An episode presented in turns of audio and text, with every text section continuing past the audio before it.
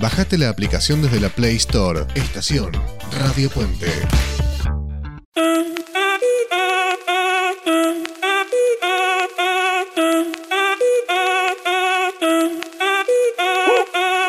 Si el ritmo te lleva a mover la cabeza, ya empezamos como es. Mi música no discrimina a nadie, así que vamos a romper. Toda mi gente se mueve.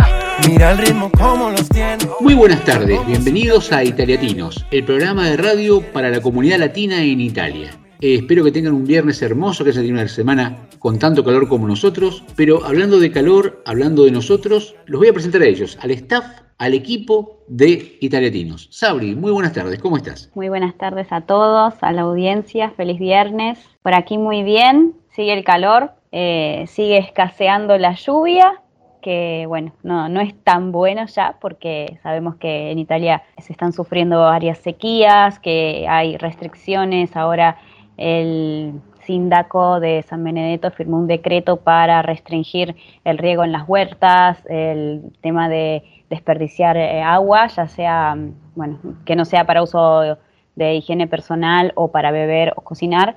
Así que bueno, estamos en una situación bastante crítica en ese sentido, pero bueno, eh, hasta ahora en la región donde estoy no es alarmante. Muchas gracias, Sabri. Vamos un poquito, unos kilómetros nos corremos de San Benedetto, vamos a Moreñano. Fernando, Florencia, ¿cómo están? Hola a todos, hola Carlos, hola audiencia. Acá estamos muy bien. Amaga la lluvia, pero no llueve todavía, lo cual es preocupante porque hace mucho calor. En teoría, en estos días tiene que llover. Así que bueno, esperamos buenas noticias en eso y que baje un poquitito la temperatura también. Aquí en Milán llovió el otro día, una hora fuertísimo, bajó 10 grados la temperatura en una hora, que es un montón. Llegamos a tener un poquito de fresco, lo cual es una sensación que estaba olvidada, pero al otro día de vuelta, 30.000 grados. Así que bueno, paciencia, eh, se restringieron más que nada en Milán el llenado de fuentes, o sea, no desperdiciar el agua en eso, y hay mucho cuidado y la gente está, eso es muy bueno, yo creo que la gente eh, en Italia en general, cuando hay estas cosas, se pliega y ayuda. Me parece que eso habla por lo menos de la seriedad de las autoridades y la gente hace caso. Es algo para, para, para copiar. Y generalmente tratamos de, en el comienzo del programa, preguntar si a alguno de los miembros del equipo le pasó algo especial en estos días. Bueno, voy a contarles algo que, bueno, ya dije que me van a tildar de mentirosa, pero tuvimos un fin de semana anterior con muchas cosas lindas. Primero un cumpleaños un sábado y el domingo, lo más importante, ¿no? Fue mi cumpleaños y eh, además de la hermosa videollamada que me planificó Fernando con todos mis amigos y familiares a las 12 de sorpresa, eh, a la tarde yo estaba un poco bajón porque extrañaba ya a mi familia, a mis amigos y todo. Y me llega una llamada de una vecina que me dice si queremos ir a comer pizza a la plaza, a la plaza de acá principal de Moreniano. Y una de las vecinas sabía que era mi cumpleaños y le contó a los demás y empezaron a festejarme ahí en la plaza, trajeron una torta, me hicieron soplar las velitas, comimos pizza, me, me dieron todas las felicidades del mundo. Fue una experiencia, la verdad, que única no me lo esperaba. Eh, terminó el día totalmente diferente a lo que me hubiera imaginado yo. La verdad que son un amor y que te agarren así como si fueran tu familia y te festejen. Eh, no sé, es una experiencia increíble, la verdad que es indescriptible. Y bueno, hoy es el cumpleaños de Fernando, así que también no sé qué haremos después de Italiatinos. Después contaremos la semana que viene. Así que vamos a decir auguri a Fernando. Auguri, cante auguri, Fernando. muchas gracias, muchas gracias. Bueno, acá no, no paramos de festejar. No paramos de festejar acá. Le quería hacer una pregunta, porque ustedes dicen, eh, nos invitaron acá a la plaza, y la gente por ahí no tiene idea de las dimensiones de Moriñano. ¿Qué distancia hay de su casa a la plaza? es lindo lo, que decís porque justo estaba en la plaza. Lo que sería la plaza no es una plaza como lo que se dice en Argentina. Hay una pequeña plaza con juegos de niños acá. Pero lo que se dice en la plaza es el centro histórico, digamos que es una especie de plazoleta de la longitud de un poquitito menos que una cuadra, digamos, abierta, entre medio de las casas, donde todos los balcones, digamos, dan a ese lugar.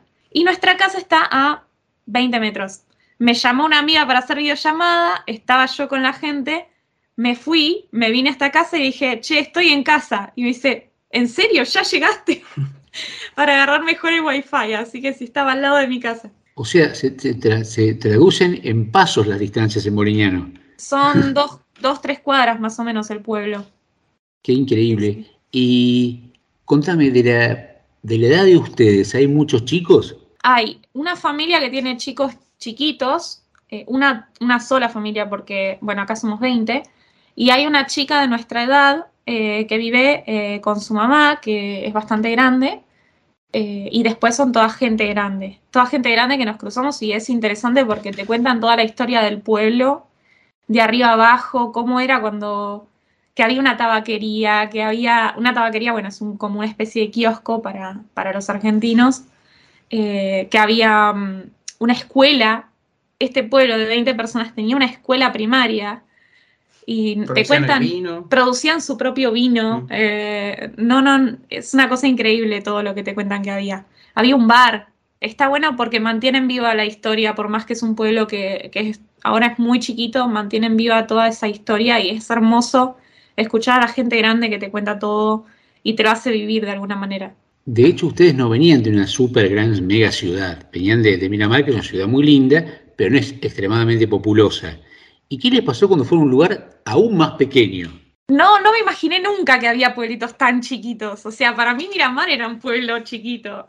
No sé a vos qué te pasó, pero... Y es, muy loco porque pasamos de, Miramar, que es una ciudad más o menos mm, con, un poco de gente, a ahora que estamos, no sé, somos 20 más o menos entre todos. A veces se juntan en la plaza a charlar y a, comer algo o, a hablar y es todo el pueblo. Y son 20 personas. Sí, no, la verdad que no, no me entraba en la cabeza que eso fuera posible. Y a cuestión de dimensiones, como decía Florantes, que, que estamos a 10 pasos del centro, que es muy loco. Acá Miramar sería una ciudad muy grande, no sé, es rarísimo. Así que una bueno. Sola pregunta es algo eh, que se me ocurre, siempre hablamos con los invitados respecto del tema del idioma, ¿no? Y ustedes venían con una preparación del italiano. ¿Qué les pasó a tener que salir así al ruedo al llegar y cómo se han integrado, porque están practicando todo el día, están interactuando todo el día en italiano. ¿Cómo fue su crecimiento en, estos, estas semanas, meses de estar en Moriñano con respecto a su idioma? Bueno, estamos hace casi tres meses en Moriñano eh, y bueno, ya nos habían entrevistado antes de que formemos parte del staff y está bueno porque la gente que sigue el programa puede ir siguiendo cómo, cómo nos vamos desenvolviendo con esto del idioma. Y lo que les puedo decir es que se aprende muchísimo escuchando, escuchando, escuchando, escuchando. Cada, semana, no digo día, porque a veces uno está cansado, no capta algunas cosas, yo trato de quedarme con algunas palabras eh, que no conocía y tratar de incluirlas en el vocabulario. Y yo creo que me expreso mucho mejor y ni hablar de Fernando. Fernando vino sin una palabra de italiano. No, sabía nada. Y ahora bastante bien se, se maneja. Sí, ahora por lo, por lo menos me puedo comunicar, si, si estamos trabajando me dicen lleva esto para acá, lleva para allá, yo puedo preguntar dónde lo pongo, dónde lo dejo, Em, está, está, estuvo buena la, experiencia y sigue siendo productiva. Es, una de las mejores cosas para practicar, hablar con gente. Acá no, no falta. Si yo salgo, acá siempre hay alguien sentado para charlar. Siempre, siempre, siempre. Eso es buenísimo. Y dicen que me entienden bien. Eh, el otro día estábamos en la fiesta del sábado y nos empezaron a hacer una especie de clase de italiano de cómo se decían los verbos. A ver, tampoco me acuerdo mucho porque era muy informal, pero te empiezan a explicar, les interesa que vos aprendas y te ayudan y te corrigen si vos querés que te corrijan. Si no querés que te corrijan, no te corrigen. Les tenés que dar el pie. Así que, bueno, no es un impedimento para nada. El curso más impensado de italiano que se hubieran imaginado. Sí, la verdad que Exactamente. Qué, qué, bueno. Y de paso gastronomía italiana, porque aprenden ya todos los días. ¿sí? Por supuesto. Genial. Bueno, tenemos un programón hoy lleno de cosas tenemos el bloque de los chicos, tenemos entrevistados, tenemos bloques nuestros. Bueno, los invitamos estas dos horas que tenemos por delante. Los saludamos a Aldo, nuestro operador transoceánico. Y para empezar, como siempre con música, les pedimos por favor a Aldo si nos puede poner de Fito Páez, brillante sobre el mic.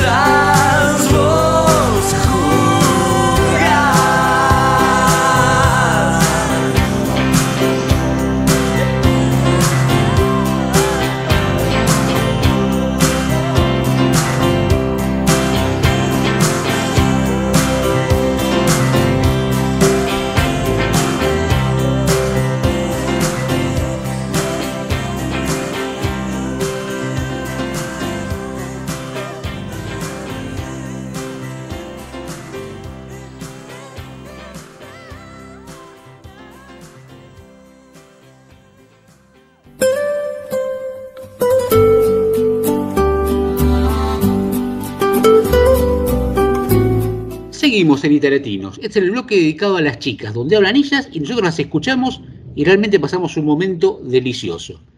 Pero antes, por favor, Emi, ¿nos podrás dar las vías de comunicación? Ok. Pueden contactarse con nosotros a través de la email italiatinosradio.gmail.com o a través de WhatsApp más 39 34 63 05 96 21 o a través de Instagram arroba italiatinos. Muchísimas gracias, Emi. Guadalupe, te saludo, muy buenas tardes. Eh, Emi, Hola. te saludo. Y les dejo a ustedes que nos cuenten de qué van a hablar y empiecen a hablar. ¿Hace calor allá? Y sí, bastante. Tenemos unos unos 30 grados acá. ¿Y allá? Mm, así, así. Llueve, no llueve. Hay Yo quería que sol. lloviera por lo menos por un día, porque la verdad que no puedo más con este calor. Me estoy poniendo vestido todos los días. Ojalá fuera hacia acá. Porque yo, yo tengo suerte. ¿Por qué? Soy friolenta. Entonces, tengo frío yo. Y estoy en marga corta y shorts. Porque hace calor y frío. Nos pero- cambiamos de familia. Sí, Bueno, ¿y cuántos grados hacen allá?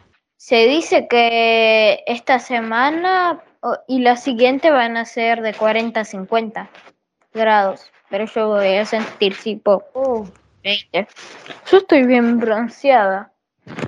con este sol, mi fayoli, que son como una, una plantita, creció. En realidad primero era chiquitita y crecí en mi escuela por un experimento de ciencia, pero después, bueno, al final me daba mucha pena y entonces, bueno, tuve que, que trasplantarlo acá en mi casa y al final creció todo y tengo un montón de, de fallolitos que están creciendo. ¿Vos tuviste nunca una planta? Tenemos una de espinaca allá. Acá da- nosotros tenemos una de abocado, una de lechuga, una, tenemos toda una huerta nosotros acá. Acá donde vivimos nosotros hay tipo un señor que tiene toda, todo, todo, todo. Tiene lechuga, tomate, frutilla, pinaca, de todo tiene. Y lo veo Wow. día que paso por la misma calle para ir al supermercado, para ir al oratorio. Dios mío, tiene tomate, lechuga, planta, Planta, en sí, sí. planta. En sí planta. Verdura, frutilla. ¿Sabías que toda verdura o fruta que tenga semilla es fruta? O sea que el tomate es fruta, el pepino es fruta. También la berenjena es fruta. El morrón es fruta. ¿Cómo se planta la lechuga? Si no tiene No. semilla. ¿Cómo se planta? No lo sé. Capaz que se planta con casi un pedazo de lechuga. La planta. Después lo, después lo buscamos en Google. En total para algo está. Ese.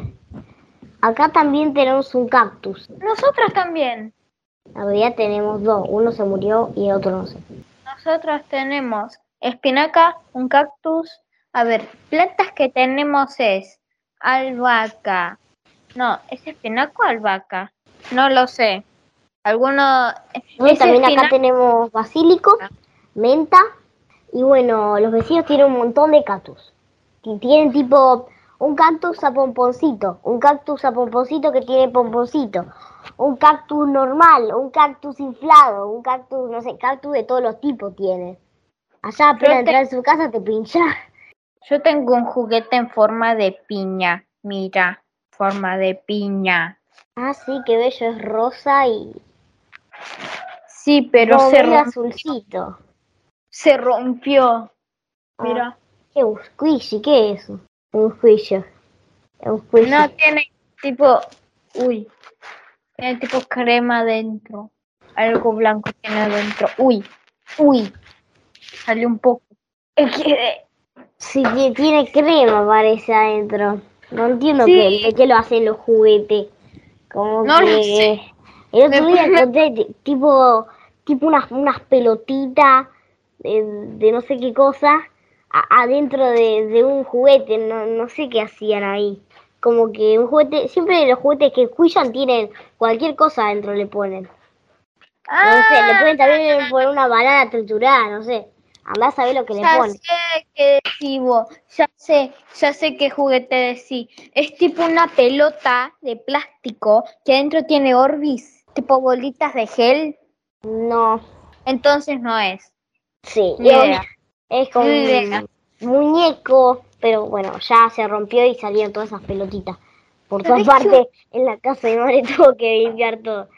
Un día Sí. fuimos al chino, de acá, que hay acá cerca, eh, a, no sé, 19 cuadras, allá bien lejos. Y Yo y mi hermana y mi otra hermana, yo, Juli y Mika, fuimos al chino a comprar algunas cosas del cumpleaños de mi mamá, que fue en junio, el 7, que cumplió 50. Dato. Y, y nos encontramos un ventilador mini, tipo así, así el ventilador. Era portátil. Apretabas un botón Mm, y te daba aire. 30 centímetros, 30 milímetros. Así. Así. Apretaba un botón y te daba aire. Pero no lo compramos porque valía, porque no podíamos, solo teníamos. Teníamos 3 euros en la tarjeta de crédito, porque nuestros papás se habían ido a Cecilia, Sicilia. Teníamos 3 euros y 7, la plata de mi hermana. Entonces, no teníamos mucho. Esos ventiladores contaban, no sé, como 5 euros y solo nos quedaban, habíamos comprado las velitas, algo de regalo. Tipo, en un chino todo eso cuesta como un 20 euros, ¿no? Porque ese chino estaba de oferta. y la oferta nos gustó mucho, solo que solo nos quedaban 4 euros y no podíamos comprar el juguete ese. 4 euros solo, o sea, con un euro más podía. No le podía pedir a una gente, o sea, No, Nada. porque somos latinoamericanos, no es lo nuestro. Tipo, yo le pregunto a alguien en vos tenés que hacer un programa de risa, de verdad. Sí. sí, son muy buenos. Yo, vos en Latinoamérica preguntás la hora, ya piensas que sos, que estás robando, no sé qué. Sí, porque en realidad se usa mucho ese truquito para después co- como que se fije la hora y de mientras le roba, ¿entendés? Y si no, que se fije la hora y le roba el horologio, ¿entendés? O tipo, se fija la hora y de, de- de- mientras le saca el celular de la mochila. La la billetera, la mochila, el, el collar, siempre con el collar. Me da que ahora sí está lloviendo en mi casa. Quería estar en tu casa. ¿A dónde vivís? A Dalmine, ¿Es muy lejos de San Benedetto del Tronto? Dalmine, Dalmine. Sí, literalmente vos estás acá, acá estás vos, yo estoy por acá. No, no es que me tomo un remis llego. No es que me tomo un remis y llego ahí para tomar un café. No, no. Desperdiciaría tipo dos días para llegar. Dos días para ver a una persona. ¿Qué carajo? Entonces, no sé, porque si yo quería estar ahí, partiría por dos días y al final, si al tercer día no llueve más, yo estaría como loca. No, pero creo que si te tomas. No. Si te tomas un tren, Si te, si te no, un tren no, tiene que ser tipo, ¿conoces esos autobuses que son gigantes, que son maletas para que puedas dormir y eso, para hacer ah, viajes sí. En- por el país? En esos te tenés que tomar tres. Tres de esos gastaste más plata para ver una persona que después de todo tienes que gastar más plata para volver. ¿Qué carajo? Mejor, mejor te llamo. Al menos que te quedes en una casa. Yo les pregunté a mi mamá si podía ir a visitarte, porque yo pensé que las tres. A ver, Valen está en España, vos estás en Roma, yo estoy en Dalmine. Literalmente se puede hacer un triángulo, porque yo estoy acá, Valen está acá, por acá, y vos estás acá. Un triángulo se hace, prácticamente. Tendría que ir a España, después volver, hacerme de nuevo la maleta, después dormir, tomar agua y volver a España. ¿Qué carajo? No me voy a hacer dos viajes. No, no, no. Me hago uno y el, y el mes siguiente me hago otro. Así más fácil. Sí. Así consigo la plata. Tienes que no sé, llevarte algo para vender. Pa- Vender ahí en la calle. Soy pobre, sí. Vende esto. Vendo aquello, 5 vendo euros, dame 5 euros. Por lo menos 5 euros tenés. Si Te vendo- 10 cosas, va a Te tener. vendo el pájaro. Te vendo el pájaro. Tengo tres pájaros. Un momento. Tengo que ver si el pájaro no está afuera. No. Las cotorras están afuera. Todo bien. ¿Se fueron tus pájaros? ¿Se escaparon? Es que está lloviendo y las cotorras casualmente no sé qué les pasa si se mojan. Entonces, y con el viento que hay, que se está volando el coso de la puerta, no sabemos qué les pasa. Entonces, si lo entramos, más fácil. No se muere, no se escapa, hecho. ¿Las cotorras son animales o son plantas? No sé qué Son- qué son las cotorras. Son animales. Son Chicas, animales. les agradecemos muchísimo porque sabemos que las cotorras son animales. Todavía estamos preocupados por saber si la lechuga, cómo se plantará la lechuga porque no tiene semillas. Pero por suerte tenemos Google para averiguarlo, ¿no les parece? Sí. Sí. Chicas, les agradezco muchísimo, muchísimo por este hermoso espacio y les vamos a dedicar una canción de David Ries que se llama así la canción. He escrito una canción solo con frases de mi infancia. Le vamos a pedir a Aldo, nuestro operador, que nos la ponga para cerrar este hermoso bloque y la despedimos la semana que viene. Muchas gracias, chicas. Chao. Chao. Hoy voy a hablarte de mis héroes que me vieron crecer. Desde el león que se hizo rey hasta la princesa que rompió la ley. Si me preguntas a mí, de ellos aprendí que hay personas por las que vale la pena derretirse. Todo es posible, incluso lo imposible. Las virtudes a veces están bajo la superficie. La belleza está en el interior. Recuérdame aunque te diga adiós. Debo dejar de ser algo que no soy. Llorar me tranquiliza los problemas de la vida. Elimina de tu vida, se elimina tu sonrisa. Hay una lágrima por cada risa.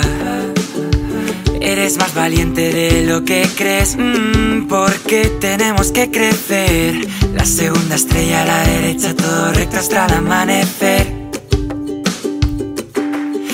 Aférrate a aquello que te hace diferente. Si esperas el momento oportuno, era ese. Ohana significa familia, familia, estar juntos siempre. Que tu alma libre esté y que nunca es tarde para ser joven. Bú, sigue nadando, sigue nadando, quiero ser como tú. Hakuna Matata, vive y deja, vivi, vivi, ba, vivi, bú. Hay un amigo en mí, tan blandito que me quiero morir. De ellos aprendí. Cada día de lluvia tiene su arco iris. El camino correcto no es el más fácil. Espejito, espejito, eternamente agradecido. Te centres en lo que dejas atrás. Busca lo más vital. Escucha tu corazón y lo entenderás. Supercalifragilístico espialidoso. Creo que sí que estás completamente loco.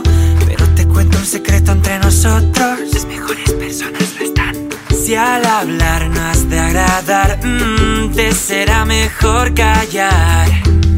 Hasta el infinito y más allá. La vida no es perfecta para ser maravillosa. Soy una hermosa mariposa. Tu identidad es tu posesión más valiosa. Protégela a toda costa. Ah, recuerda siempre quién eres y ya está. Sigue nadando, sigue nadando, quiero ser como tú. Hakuna Matata, vive y deja, vivi, vivi, vivi. Hay un amigo en mí, tan blandito que me quiero morir. De ellos aprendí. Tira de la palanca, deshonra sobre tu vaca. Que hay que explorar lo inexplorado, que nadie se mueva. Tengo un dragón y no tengo miedo a utilizarlo. De verdad, de la buena. Bú, sigue nadando, sigue nadando, quiero ser como tú. Hakuna Matata, vive y deja, vivi, vivi, ba, vivi, bú. Hay un amigo en mí, tan blandito que me quiero morir. De ellos aprendí. Ya sabes quiénes son, me creerás si te digo que los animales saben hablar. Que algún día sabré volar, que la magia es de verdad. De ellos aprendí que por mucho que vuele lejos de aquí, seguirán siempre junto a mí. Mm, mm.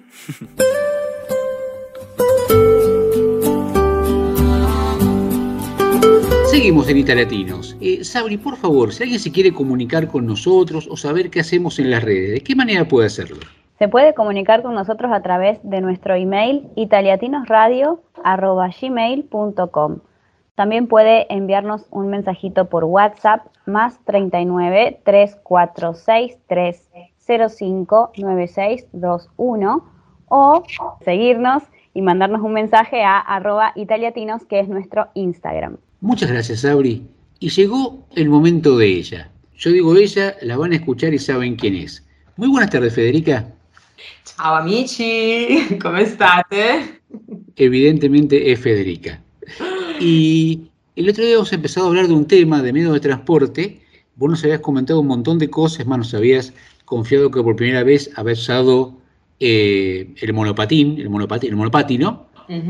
Y hablamos, inclusive nos hablaste de las rutas que están para por la pista ciclable, según el norte, según el sur, y quedamos que nos contaras un poco acerca de cómo hacer, tomar un boleto, cómo, para qué me sirve. ¿Te parece que lo hacemos por ahí? Sí, claro, por supuesto.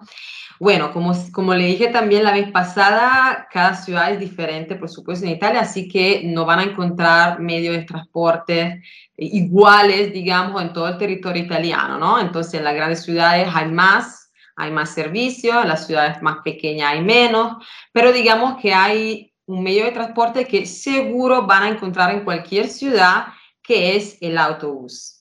Entonces, el autobús es el medio de transporte que está disponible básicamente en casi todas las ciudades. la gente lo utiliza muchísimo para ir a la escuela, para ir al trabajo, para ir de compras, etcétera, etcétera. Por supuesto, mi recomendación siempre es buscar en la red eh, las líneas, nosotros le llamamos la, línea, eh, para averiguar bien el número de autobús que tienen que buscar según el destino. Eh, lo que tienen en común todos, digamos, es que se pueden comprar, se puede comprar los boletos seguramente en algunos estancos de, de tabaquería eh, también la edicola se llama en italiano, eh, es decir, básicamente la, eh, donde venden los, los diarios, etc. en algunas ciudades también, por supuesto, hay oficinas de ventas o, o cajeros automáticos. Entonces hay muchas, digamos, posibilidades. en alguna ciudad Además, como Milán, por ejemplo, se puede simplemente enviar un SMS con tu teléfono, con tu móvil y automáticamente te llega básicamente la confirmación de que puedes viajar eh, con ese autobús. Eh, por supuesto, cuando se sube al autobús hay que validar el, el billete y mucha atención con esto porque lo que puede pasar es que cuando vas a bajar hay un controlore que es la persona que controla, por supuesto, que todos tengan el billete. Y se lo digo porque a mí, cuando era joven, me pasó algunas veces, como era un poco así con la cabeza un poco loca, no compré el billete y subí al, autobús sin billete. Eh, tenía 14 años por ahí y, eh, por supuesto, controlores, así que multa y ya está. Entonces ya me pasó la gana de hacer esas cosas. Entonces mucha, mucha atención con eso. Un boleto ordinario, digamos, eh, mediamente en toda Italia puede costar entre uh, euro y 30 y un euro 70. Depende siempre de, de la ciudad. Ah, luego hay posibilidades para comprar, por ejemplo, el jornaliero, lo que sería el diario básicamente, que puede utilizar todo el día, que puede costar 4 euros. En algunas ciudades también llega hasta 5, 5 euros y 60. Uh, mientras eh, también hay la, el abonamiento ordinario, o sea, el abonamiento mensual, que va a salir alrededor de 30 euros en algunas ciudades llega a 50 eh, y el abonamiento anual que tiene un costo promedio de 300 euros. Ahora, por ejemplo, si yo tengo un medio, porque estás hablando del, autobús, uno dice, bueno, hago a principio de año, hago un esfuerzo y compro, porque todos los días voy a trabajar, uso mucho los medios, compro el billete de 300 euros. ¿Eso a qué me habilita? Lo bueno es que te habilita a todos los medios de transporte, porque tú lo puedes utilizar. En Milán, por ejemplo, tú lo puedes utilizar en el autobús, en el metro, en el tranvía, entonces en todos. Luego, en otras ciudades yo creo que también se pueda, pero no estoy segura, hay que averiguar. Pero Milán seguro es así. Entonces, el mismo, el mismo boleto tú lo puedes utilizar, tiene una duración de 90 minutos y tú lo puedes utilizar en cualquier medio de transporte público de la ciudad. Acabas de decir 90 minutos, ¿no? Eh, por ejemplo, me tomo, el, me tomo el metro o el bus para ir a hacer las compras, porque sé que hay un supermercado que me, convence, pero que está lejos de casa. ¿Puedo usar el mismo boleto para ir, comprar y volver si estoy dentro de los 90 minutos? Supuestamente sí, porque tiene el, boleto es lo que, lo que tienes que tomar en consideración la, la duración. Así que 90 minutos, si tú estás entre, en, los 90 minutos, puedes hacerlo. Ya se pasaron, no, hay que comprar otro, otro boleto. Em, también hay que saber que los niños hasta, bueno, depende de la edad, depende de la ciudad, pero en Milán, por ejemplo, los niños hasta 14 años viajan gratis. En otras ciudades también viajan gratis, pero en algunas ciudades hasta 10 años, en otras hasta 6, entonces hay que averiguar la ciudad. Está una página muy buena em, en, eh, en, la, en la web de WIL, que es un sindicato italiano, donde se puede encontrar todos los costos de los boletos para, por, por ciudad, básicamente, y también ver el, el costo según la, la edad, eh, los descuentos que hay para estudiantes, para jubilados eh, o también personas discapacitadas. Entonces, para estas personas, por supuesto, hay muchos descuentos y en algunas ciudades se viaja gratis.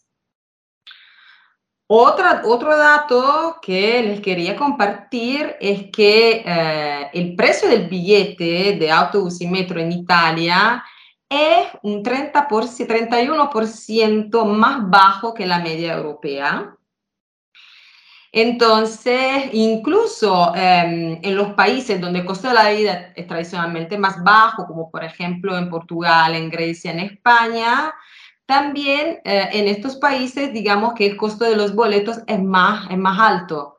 Entonces, eh, eh, para viajar, digamos, con el transporte público, Italia es uno de los países más baratos en toda, Europa.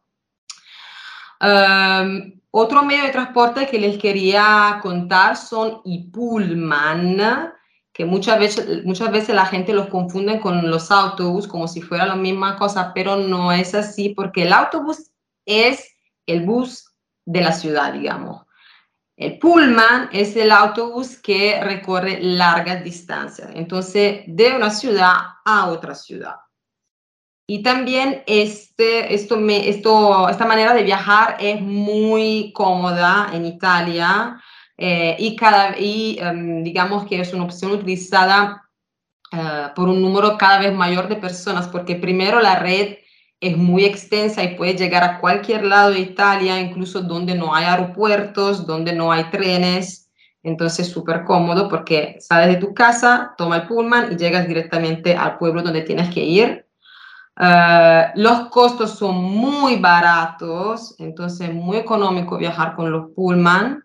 Eh, y también otro, otro factor, otra cosa importante es que se presta eh, mucha atención a la cuestión medioambientales, entonces hay autobús con, emisión, con emisiones inferiores en comparación con la, por supuesto, producida por, por los aviones, etcétera, ¿no?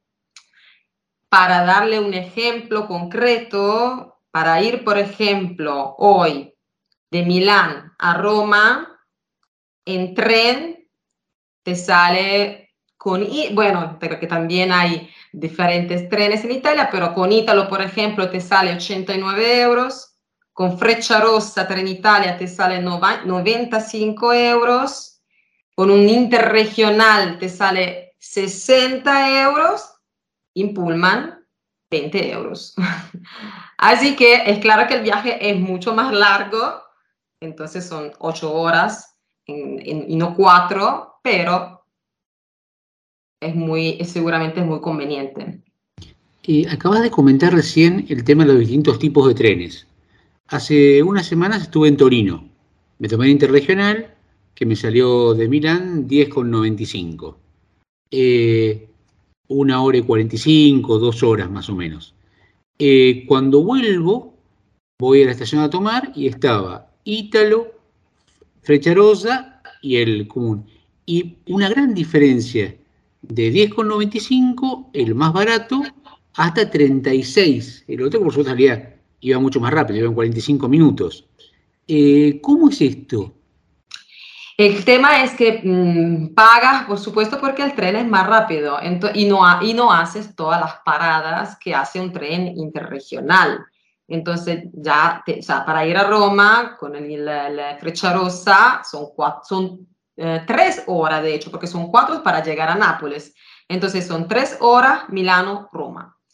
Eh, eh, claro que si tomas un interregional son siete, ocho horas. Entonces, de todo depende de, cuánto tiempo uno tiene a disposición. Eh, lo que le puedo recomendar siempre es averiguar también las tarifas entre Ítalo y Frecciarossa, que son los dos operadores eh, italianos, eh, porque a menudo Ítalo es más barato. Entonces yo siempre, casi siempre últimamente cuando voy a Nápoles siempre mm, tomo Ítalo porque hay una diferencia y no es una diferencia increíble, pero sí hay. Entonces es bueno tenerlo en cuenta. Y los niños hasta los cuatro años viajan gratis. Entonces el tren lo vimos, el pullman lo vimos, el autobús lo, lo vimos, que falta, falta el metro, la metropolitana, metropolitana que sin embargo no hay, eh, no está presente en todo el territorio italiano, entonces solo se encuentra en Milano, Brescia, Torino, Genova, Roma, Napoli y Catania. Hola Fede, ¿cómo estás? Muy bien, Sabri, ¿qué tal? Yo te quiero preguntar por los taxis, porque yo estoy en una ciudad costera, chica dentro de todo o mediana si se quiere. Y acá no es muy común tomarse taxis, de hecho son un poco caros. Eh, ah, ¿Cómo es en Milán o si tenés conocimiento del resto de Italia, si es em, normal tomar taxi o no? Mira, mm, digamos que no es normal cómo se, cómo se hace en otras ciudades europeas o del mundo en general, porque los taxis en Italia son muy, muy caros en comparación con otros medios de transporte público. Así que eh, el costo del viaje depende de muchos factores y eh, siempre hay algo que se suma, algo adicional, un costo adicional, porque existe la llamada con, eh, de una manera y depende si es día festivo, lo que sea. O sea, básicamente eh, yo empecé a tomar taxis fuera de Italia porque acá era imposible. Además te digo que eh, según una, una, indagine que hizo el, el banco suizo UBS, Milán es la octava ciudad más cara del mundo por el costo del taxi. O sea, la octava más cara del mundo. O increíble. Eh, tiene un costo más o menos de 15 euros por cada 5 kilómetros. Roma, para tener una idea, es más económica de Milán, pero son 13 euros, o sea que no es mm, mucho menos y sigue siendo más cara de que París, Madrid, New York, etcétera, donde el costo por 5 kilómetros es alrededor de 11 euros. Así que nada, taxi en Italia, digamos que es como la última, la última vía, o sea que si no tiene de otra, vale, voy en taxi, pero si no, bueno, hay otras cosas que se pueden hacer. Sí, además uno no los encuentra por la calle como en otros países o como venimos acostumbrados en Latinoamérica. No es que vos salís a la calle y parás un taxi. No, y tampoco se paran cuando tú los llamas así, no, no paran. Entonces hay, bueno, hay unos números que se pueden llamar para, para reservarlo con antelación. Eso sí son muy organizados porque tú tienes el app, así que lo llama, en cinco minutos llega. Entonces súper organizado. También hay una aplicación que se llama Free Now, que es la que utilizo yo cuando no tengo otras opciones. Eh, y ahí es un poco más barato Um, y puedes elegir, en esa aplicación puedes elegir también el tamaño del taxi. Y en esa misma aplicación también, por ejemplo, puedes reservar uh, scooter o patinete, otros medios, así que está bueno. Pero sí, en definitiva, mejor, mejor el autobús.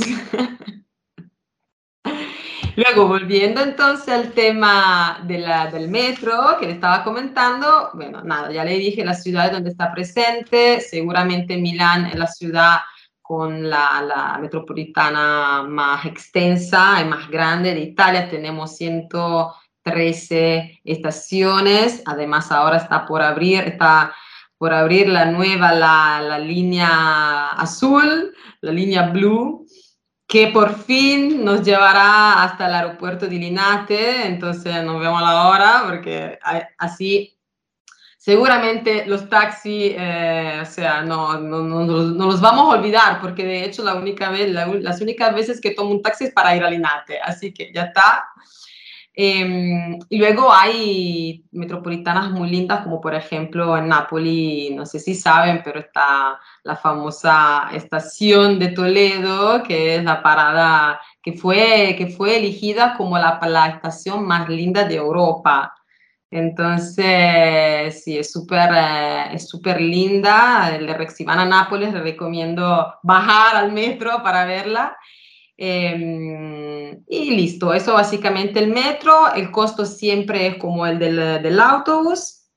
Y por último, ah, una cosa, algo muy importante que me estaba olvidando es que en Milán, por ejemplo, se puede pagar con tu teléfono, con tu smartphone directamente, lo acercas a la, la maquineta y, y entras directo, pagas directamente, por supuesto, tu teléfono tiene que estar asociado a una tarjeta, algo, eh, pero es algo que yo empecé a hacer eh, en el último mes, básicamente, porque siempre iba comprando los boletos y es súper cómodo, porque entra y sales así en un segundo y entonces está, está muy bueno.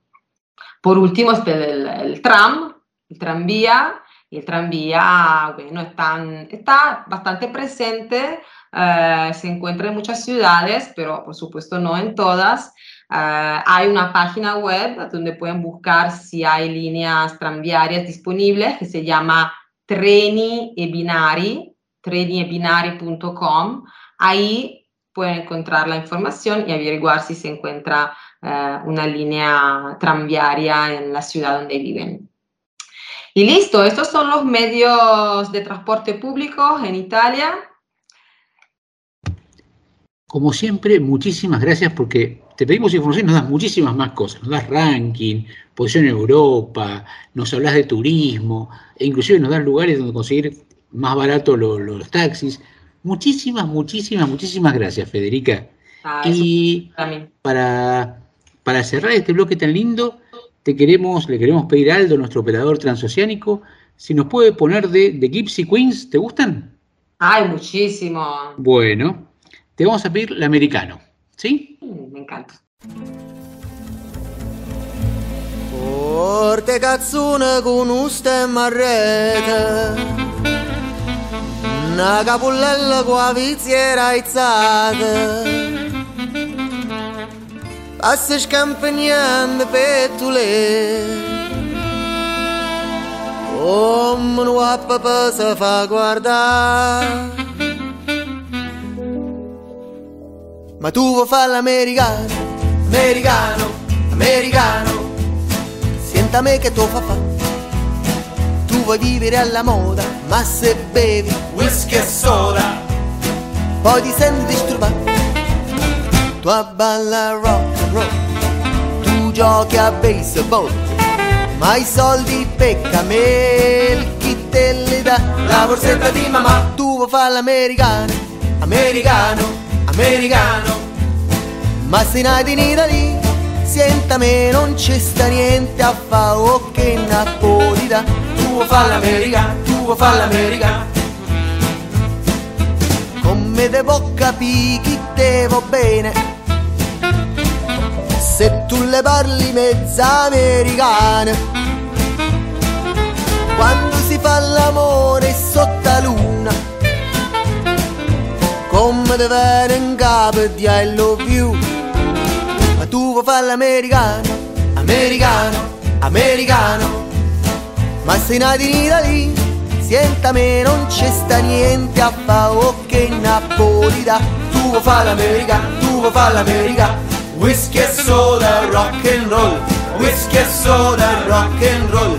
Whisky and soda, rock and roll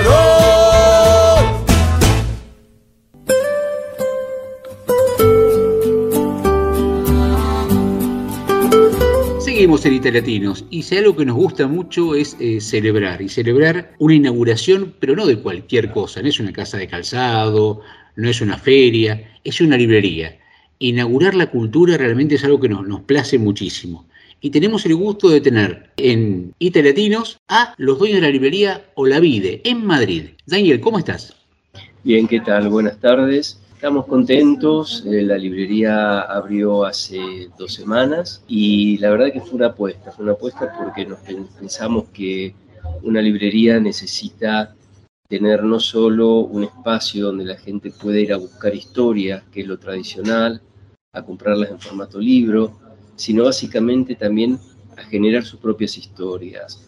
Por eso eh, pusimos un bar junto a la librería, o sea, es una librería bar, eh, donde la gente puede dialogar con sus amigos, con su pareja, puede conversar con nosotros, tenemos espacio para cursos, para talleres de lectura. Eh, básicamente queríamos generar comunidad y estamos contentos porque en el barrio eh, lo han tomado como una cosa muy positiva. De hecho, es una zona, el barrio de Chamberí, en Madrid, que tiene muchas cervecerías, muchos bares, y todos dicen, bueno, la primera vez que cierra un bar, que es lo que había antes en el local que estamos nosotros, y abre una librería, así que, felices. Claro, pero ahí, Carlos, ¿cómo estás? Raquel acá. Raquel, eh, buenas tardes.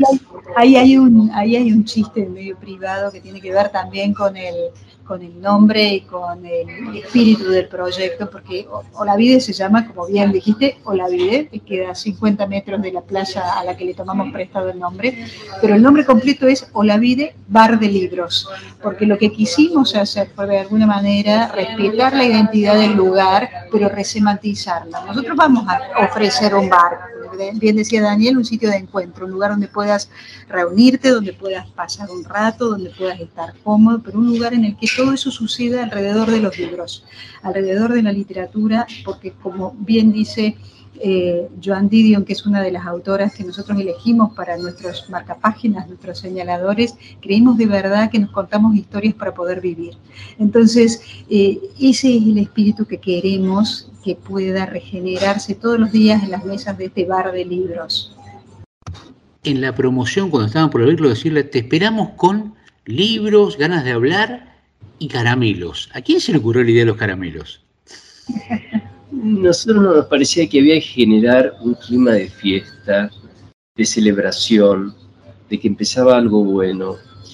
Y, algo dulce, ¿no? Algo, de, algo que tuviera memoria de infancia, de algo eh, que querías buscar en, los rincones, en los bolsillos. Siempre uno busca un caramelo, siempre un caramelo por ahí, ¿no? Y, no solo eh, compramos caramelos que duraron toda la primera semana, sino también compramos globos para el día de la inauguración, porque nos parecía que eso había que, festejar y que había que mostrar, digamos que, como se dice a menudo, eh, pese a todo, pese a las crisis, pese a las guerras, pese a más, hay ganas de hacer cosas.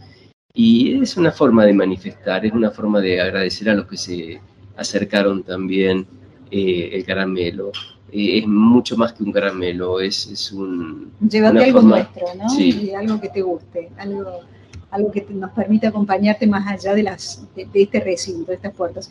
Y esos globos que nos acompañaron durante la primera semana, al cumplir la primera semana, eran globos que, que volaban o que querían hacerlo porque estaban eh, llenos de helio, eh, los compartimos con los chicos del barrio. O sea que todos los chicos que entraban a la, librería, por supuesto, eran, eran preguntados si, si, se iban a hacer cargo del globo, porque tampoco lo puedes largar porque vuela, ¿no? Eh, y contamina y todo eso que todos sabemos, pero no, hubo ni un chico que nos dijera que no, así que cada uno se llevó su globito de, de Olavide para que la fiesta siguiera en casa. Eh, yo cuando vi esta propuesta, lo primero que se me ocurrió o me acordé fue de clásica y moderna en la ciudad de Buenos Aires, ¿no? Como propuesta. Eh, ¿Cuál fue el modelo que ustedes tomaron o fue una idea absolutamente personal de ustedes? No, bueno, dijiste clásica y moderna y es absolutamente imprescindible acá hacer un minuto de silencio y acordarnos todos con mucha alegría de Natu Poblet. Eh, ella y su hermano fueron los que fundaron en Buenos Aires esa librería que nos acompañó a muchos en nuestras ganas de leer con un café al lado, ¿no? Y escuchar música y, bueno, fue medio eh, una razón de pena cuando, cuando Clásica cerró. Por supuesto que esa librería eh, estuvo en la mente nuestra y sigue estando en la mente de todos los lectores que pasamos por allí. Eh, pero ha habido varias, digamos, yo creo que cada uno tiene eh, alguna librería que lo formó como lector. Yo no puedo eh, evitar recordar a lo largo de todo este proceso de armado de la librería, la primera librería a la que mi padre y yo íbamos cuando yo era chiquita en Córdoba, que era una librería chiquita, eh, que estaba regenteada por un matrimonio como podemos ser nosotros dos ahora, que se llamaba la librería de Córdoba de la Nueva Andalucía, y donde yo elegí mis primeros libros junto con mi papá de la colección de Moby Dick, que fueron los que a mí me formaron como, como lectora. Pero por supuesto que eh, además de todo lo que traíamos en los bolsillos, queríamos también darle algo nuestro, que es un espacio que sentimos nuestro, un montón de cosas que nos trajimos de Buenos Aires, como una máquina de escribir Remington que nos acompañó, o como el deseo de que algunos de los escritores que más nos gustan y que nos han fundado eh, a nosotros como, como editores, como, como, periodistas, como escritores también, estuvieran grabados en los pisos. Así que si alguna vez venís para acá vas a ver que nos acompañan, qué sé yo, Elena Poniatowska, Onetti, Borges, Dante, pero también... Eh, Capote, Margot Glantz, Saer. Sí, y, también eh, maestro de terror, Stephen King, o sea, hay de todo, porque son, y en eso también queremos, queremos que la librería eh, acompañe eh, a gente que lee cosas muy distintas, ¿no? Nos definimos una librería generalista porque estamos absolutamente convencidos de que los, los libros nos hablan a todos y que cada uno de nosotros, seguramente más allá de nuestros gustos personales, podemos pensar en dos o tres libros que que sentimos que nos estaban dedicados, que estaban escritos para nosotros, porque nos ampararon en algún momento en el que necesitábamos una palabra distinta, o porque nos lo regaló alguien a quien queríamos mucho, eh, o porque, bueno, eh, en ese momento en el que estuvimos solos, el, libro estuvo con nosotros. Eh, en ese sentido, Olavide es una librería generalista porque siente que los libros tienen para cada lector que se acerca una historia que puede cambiarle la vida. ¿no? Nosotros lo, lo único que no quisimos hacer fue un compartimento estanco entre la librería y el espacio para tomar algo, comer algo. Queríamos que hubiera una cierta fusión, eh, en el sentido de que uno viene, coge un libro, toma un café, somos muy cafeteros desde siempre, eh, uno de los mayores elogios que nos han hecho en estos días es un matrimonio italiano que nos dijo que el café era muy bueno. Así dijimos, bueno, si lo dice un matrimonio italiano, deben tener razón. Y, entonces tenemos pequeñas mesas que se pueden ir cambiando de lugar, con sillas pequeñas también, con banquitos. Y, y la idea es ir adaptando el espacio a lo que uno necesita. Por ahí un grupo más grande y puede charlar, pero también puede ser una persona sola que vaya moviendo su, lugar de, digamos, de sentarse a, las, eh, a los estantes, a las librerías, como dicen acá, que eh, en ese momento quiere ver. A lo mejor en un momento está en ficción internacional, pero después va a ir ensayo, después va a ir a poesía. O sea, la gente se muda con el banquito y se sienta delante de, los anaqueles y empieza a buscar libros. Y es muy linda esa imagen, ¿no? Porque es lo que nosotros hacemos en nuestras casas, buscar nuestros libros, se apropia del espacio y, también anima a otros a que se animen, valga la redundancia, a hacerlo, ¿no? Y cuando uno escribe un libro o una nota periodística, piensa en un, en un lector. Cuando ustedes hicieron Olavide, ¿en qué lector eh, pensaron? A ver, nosotros tenemos eh, dos grupos de, lectores. Uno que es la gente del barrio, eh, que es un barrio eh, de mucha tradición en Madrid, muy castizo, de una clase media tirando a, gente, muchos docentes, intelectuales, algunos sectores un poquito más altos, otros más bajos, pero siempre con una cierta búsqueda. No es un barrio eh, de alguien que cae por azar, es un barrio de alguien que le gusta ser como protagonista. Y ese es uno de nuestros lectores. Y el otro lector, eh, como dice el nombre, como recién decía Raquel, estamos muy cerca de una plaza que es muy tradicional entre los madrileños, la Vide, donde se puede venir a tomar cerveza, charlar con los amigos, a comer la famosa tortilla de patatas madrileña, que es como la, la comida emblemática de este, de este barrio, de esta plaza. Eh, y bueno, obviamente al estar muy cerca de ahí, eh, muchos entran, preguntan, y ese es un público bueno, un poco diferente porque por ahí es más joven, por ahí es un público más nocturno, eh, pero que también está leyendo. Nos llamó la atención que eh, tenemos gente mayor, sin duda, y también tenemos mucha gente treintañera que ha pasado por la librería. Eh, o sea que el mito de que la persona joven no lee en papel, quizás sea eso, un mito. O quizás estén complementando y lean digital cuando tengan que viajar o cuando necesiten algo muy rápido para terminar un trabajo, pero para el placer de la lectura pareciera que el libro sigue siendo imbatible, al menos por ahora. está lleno España y en general Europa de inmigrantes, y esto es, inclusive nos, nos toma como argentinos eh, la presencia enorme de argentinos en España y también en Italia. Eh, y mucha gente dice, bueno, yo tuve que resignar mi profesión, no sé, yo era abogado y tuve que empezar trabajando en algo relacionado con la gastronomía para, para empezar a hacer primero alquiler, para sostener. Y ustedes han podido hacer algo que tiene que ver con la cultura que ya venían con eso. ¿Cómo se sienten con el privilegio, digamos, de poder seguir manteniendo algo relacionado con la cultura? Nosotros nos sentimos, por supuesto, muy afortunados y muy felices porque creemos que este sueño de poder haber abierto una librería tiene que ver con toda nuestra historia profesional previa. Nosotros somos, hemos sido, seguiremos siendo lectores voraces, lectores omnívoros, lectores muy felices de ser lectores que tuvimos la dicha de ser también lectores profesionales, ¿no? Hemos, hemos escrito libros, hemos editado libros, hemos contribuido a que los libros se conocieran y se vendieran más a partir de entrevistar a los autores, de acompañarlos en las presentaciones y los ciclos culturales en los cuales esas historias han ido moviéndose. Y ahora estamos del otro lado, en una relación más uno a uno acompañando al libro y recomendándoselo a alguien que entra a nuestra librería y nos dice con la misma eh, llaneza con la que le pediría a un amigo, bueno, recomendame algo que te haya gustado. Y vos tenés, no sé, tres minutos para sacar el, identikit o hacer el test de Roger psicológico de esa persona que te pide algo que que le tiene que gustar y, también estás ofreciendo a cambio tu propio psicodiagnóstico, porque él te pide algo que,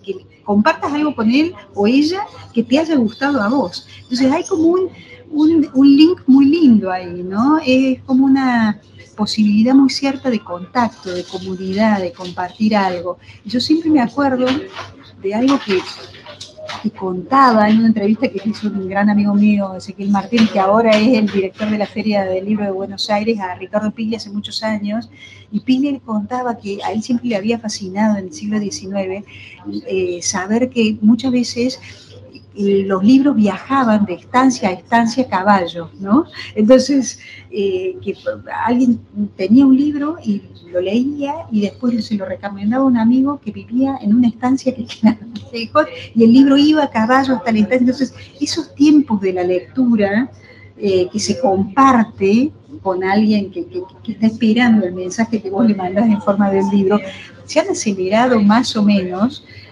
bueno, ahora llegamos más rápido, ¿no? No hace falta, venimos en dos minutos en subte, en bus, en lo que sea, y llegás hasta, la vida o hasta tu librería y pedís un libro a cambio. Pero seguimos leyendo signo a signo. O sea, cuando vos le recomendás a alguien un libro, la dicha más grande sería que ese alguien volviera a tu librería y te dijera qué tal, qué tal resultó esa historia, si viste el clavo o no. Y, creo que bueno, que ese es el feedback que estamos esperando como libreros en, el marco de esta situación gozosa, como te decía, de, sentir que estamos haciendo algo cerrando un círculo, ¿no? Que empezamos a hacer desde hace mucho tiempo, trabajando con la palabra y que, de alguna manera la librería nos permite seguir haciendo. Desde les agradecemos mucho por la entrevista y para cerrar el círculo, quiero hacer una pregunta más, más personal a ustedes. Eh, el día que inauguraron la librería, bueno, habrán estado ajetreadísimos, habrán estado muy interesados. En un momento terminó eso. Terminó, habrán cerrado, apagado la luz, bajado la persiana. Llegaron a su casa se miraron. Eh, ¿Cómo se sintieron? Yo creo que hubo una sensación de, quizá la palabra no lo puede expresar tanto, pero de enorme felicidad. Pero la felicidad no era solo por haber logrado el objetivo de abrir la librería, de verla, digamos, funcionando, con personas que nos hacían preguntas, que nos felicitaban y demás, eh, sino básicamente porque habíamos soñado un proyecto y cuando lo vimos construido, cuando lo vimos que se lo podía de alguna manera tocar, percibir, nos dimos cuenta que había salido muy similar a lo que habíamos soñado. O sea, entonces eso de que el producto que habíamos moldeado era lo que habíamos soñado nos dio una satisfacción enorme. Sí, y a, mí particularmente también comparto la, sensación de felicidad y de alegría. Yo creo que la viví también amplificada por eh, nuestros hijos, porque bueno, eh, nosotros hace eh, poco menos de dos años que estamos acá en Madrid, vinimos, como bien decías vos hace un rato, Carlos, como tantos otros inmigrantes que por las razones que fuera deciden en un momento dado, siempre con algún desgarro de por medio, dejar lo propio, ¿no? En este caso la Argentina y probar suerte en otro sitio.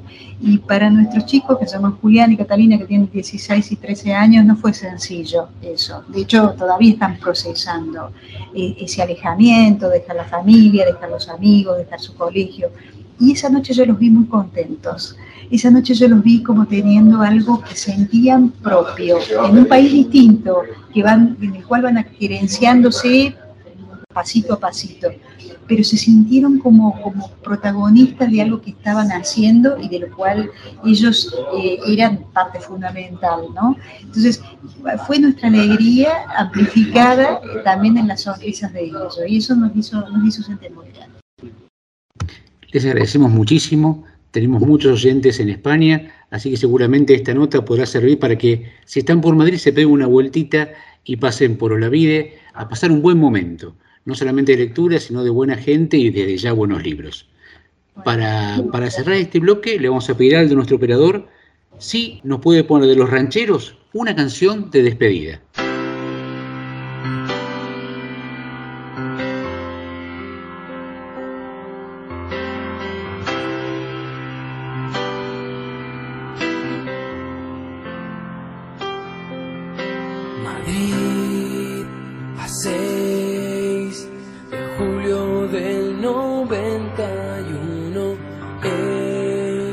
las cosas por aquí ya sabes bien. Sin embargo yo estoy mal. Te echo de menos dónde estás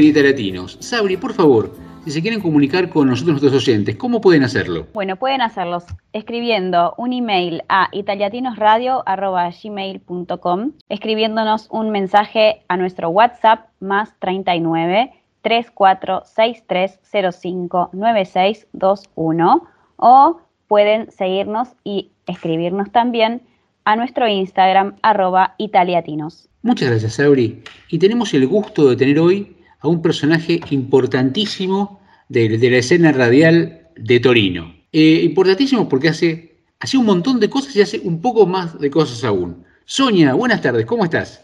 Hola, ¿cómo te va, Carlos?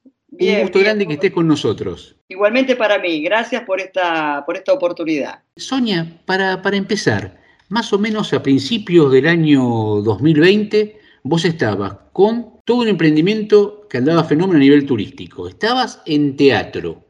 Estabas, Te estaba haciendo genial. ¿Y qué pasó en febrero de 2020? ¿Qué pasó?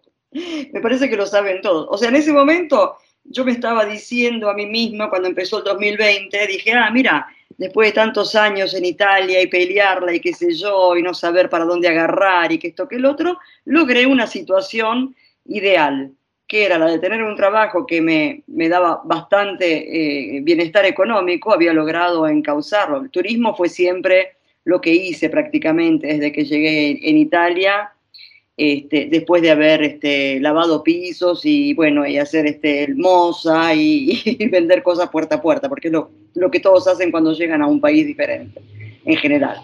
Bueno, había logrado tener esta actividad turística que me permitía tener tiempo libre, porque es algo autónomo, este, y eh, darle fuerza a mi gran pasión, que fue siempre el teatro.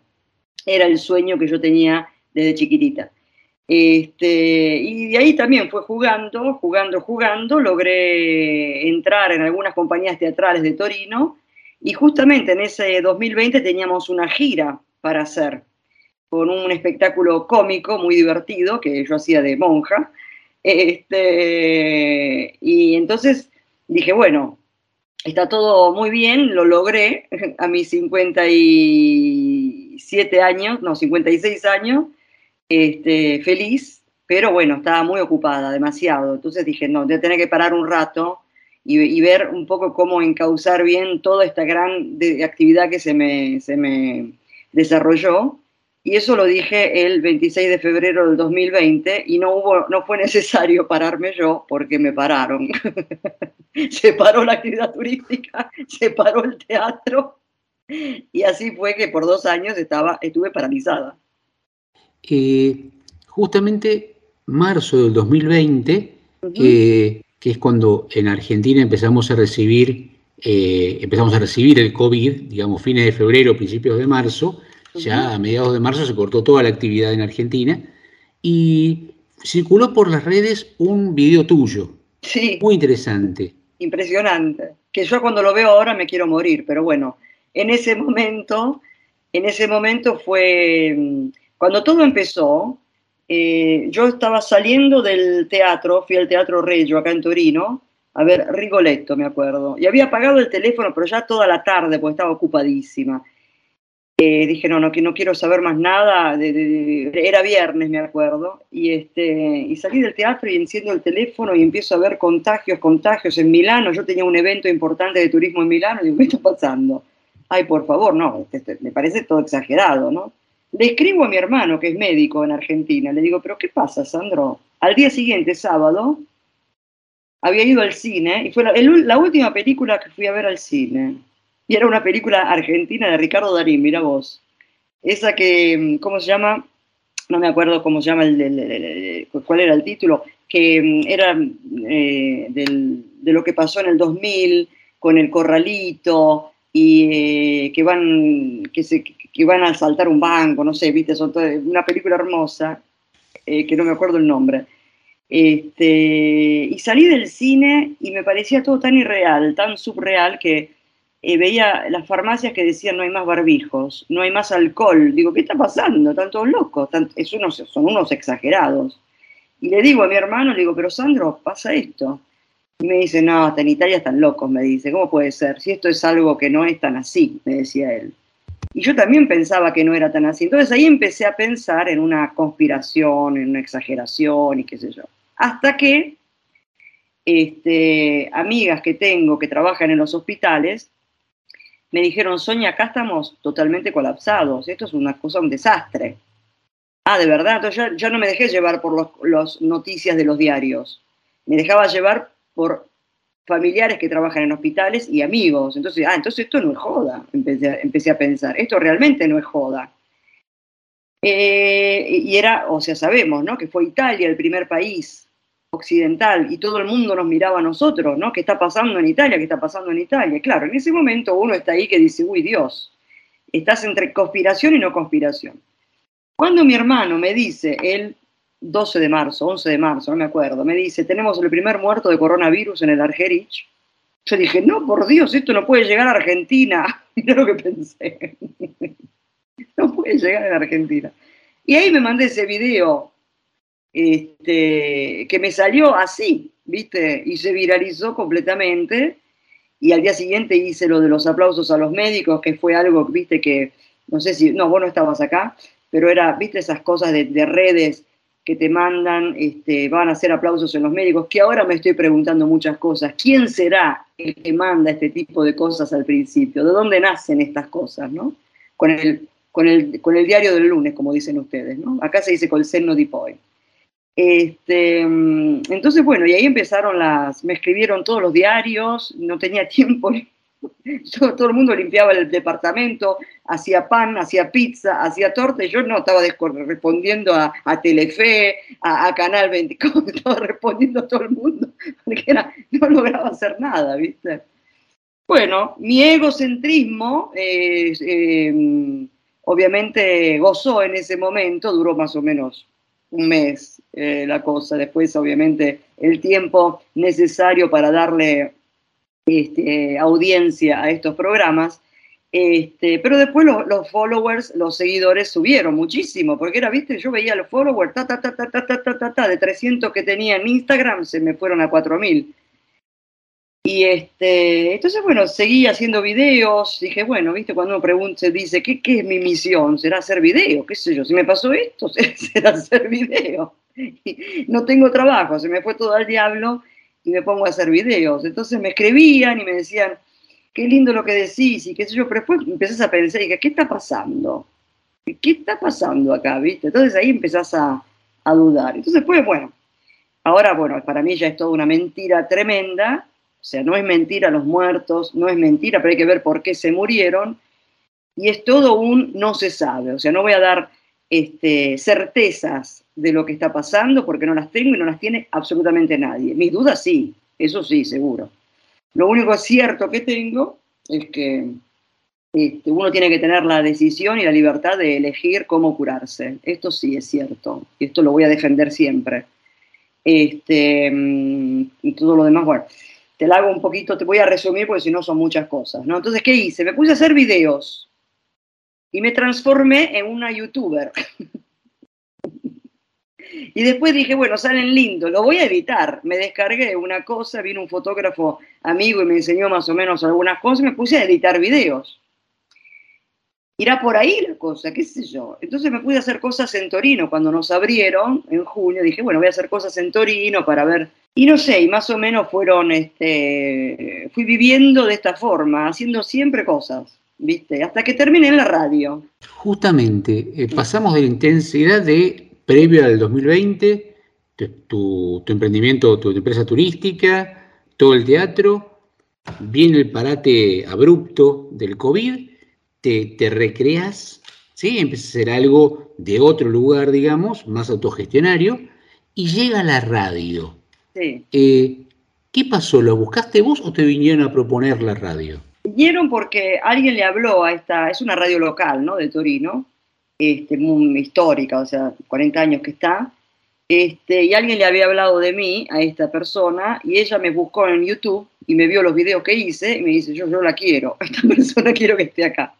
Por otra parte, esta radio, que es Radio Antena de Torino, era una vez, hace tiempo, era la radio de los latinoamericanos todos los latinoamericanos que acá en Torino hay una comunidad muy grande, este, en un tiempo, eh, te digo, ahora, ahora ya un poquito menos porque después las cosas, viste, se van modificando. Este, pasaba muchísima música latinoamericana y qué sé yo. Entonces me dijo, bueno, me pidió ir por otro proyecto este, que tenía en mente esta, esta la directora. Te digo, bueno, el proyecto no me gustaba mucho, pero bueno, como la radio era otra de las cosas que quería hacer en mi vida, dije, bueno, ya que estamos, hacemos también esto, qué sé yo. Este, aprovechando un poco de la voz, de que soy actriz, entonces uno puede modular bien. Y, que, esta idea de ponerme ahí los auriculares y empezar a hacer cositas, viste, la, la dirección, o sea, todo hago, todo. Hago eh, la locución, que después no sé los términos en español. Eh, la regía, no sé cómo se dice la regía en... en... La dirección. La producción general, sí, sí, sí. Por todos los botoncitos, todos los botoncitos. Pero tengo una pregunta. Eh, vos decís la radio, ¿no? Sí. Eh, pero estamos hablando de sostener un programa diario de lunes a viernes de 12 a 14 con, con la realidad pegada, porque las entrevistas que haces no son entrevistas así sueltas, sino que tienen que ver con temas de, de la diaria, con comentarios más allá de que hagas diálogo con tu, con tu eventual persona que tengas al lado, eh, son muy, muy pegadas. ¿Cómo es sostener ese, ese ritmo de producción? Es muy exigente. Sí, yo no sabía que era tan... Yo acepté y no sabía que era tan exigente. después me di cuenta. Porque después me dicen, todos los días estás de 12 a 14. Sí, es verdad, es mucho, ¿no? Sí. Pero bueno, ahí quedó este, mm, y dentro de todo, se hablo de gastronomía, enogastronomía, porque de 12 a 14, encima le, encontramos un, título al programa que es divertido, que es Por un Pampero, y explico, al piemontés lo entiende enseguida, ¿no? Tal, Por un Pampero, esa, esa, esa canción, el purum es el eh, ají en, dialecto piemontés. Peperone, ¿no? Se dice en, italiano. El purum es en dialecto piemontés. Entonces, el Purum en Piemonte es muy importante porque hay una localidad que se llama Carmañola que hacen la Feria Internacional del Peperone, del Purum propio, ¿no? Entonces, acá te dicen, por ejemplo, eh, tenés que, si sabes decir doy Purum in Bagnantolio, que yo no lo sé decir, sos un piemontés. Entonces, viste, a veces te ponen a hacer, te dicen este, este jueguito. Entonces, para encontrarle el, el, nombre al programa, como yo soy argentina, Purum Pampero. Y dime, la realidad hoy es la radio, que estás absorbida por este trabajo de, 12 a 14. Sí. Y, para adelante, ¿tenés algún proyecto? Eh, mira, me gustaría mucho dedicarme un poquito más. Obviamente hay que ver si esto se, monetiza más, porque está todo muy lindo, pero viste, hay que vivir y pagar las boletas de la luz y, ir al, supermercado. Por otra parte, mi trabajo de turismo ahora recomenzó, ¿no? Empezó ahora en marzo, porque Italia abrió la jaula en marzo este, a Latinoamérica. Este, entonces ahora eh, yo, yo me ocupo de viajes a Latinoamérica. ¿okay? Yo represento oficinas eh, corresponsales en Latinoamérica. ¿okay? O sea, mi trabajo es ese, decirle al tour operador italiano que compren a través de esa agencia. Una por país, obviamente, ¿no? Una en Argentina, una en Perú o en Brasil. Entonces ahora está recomenzando esto. Entonces, dentro de todo, estoy tranquila a nivel económico. Todavía no gané nada, todavía no facturé nada. Hace dos años, más de dos años. Pero bueno, eh, ya con esto vamos a empezar. Estoy en un, estoy, como te puedo explicar? En un, una centrífuga. No, no centrífuga no, no es verdad. Eh, estoy sembrando, estoy haciendo cosas, ¿no? Encendiendo velitas, no sé, eh, luces. Vamos a ver qué se arma. Sinceramente, me encantaría este, concretizar algo a nivel tipo radiofónico, tipo podcast, ¿no? Comprarme mi, mis cositas para hacerlo yo en mi casa, este, y, que, crear algo así, no sé, me gustaría, pero hay que ver si con esto uno vive después, ¿no? O sea, es todo muy lindo, pero, pero bueno, si uno hace cosas lindas y tiene forma de transmitirlo y la gente se divierte y hace bien, eh, probablemente ese es el camino y después todo llega. La vida me enseñó esto, hacelo, mandate, después todo llega. Y todo llegó en definitiva.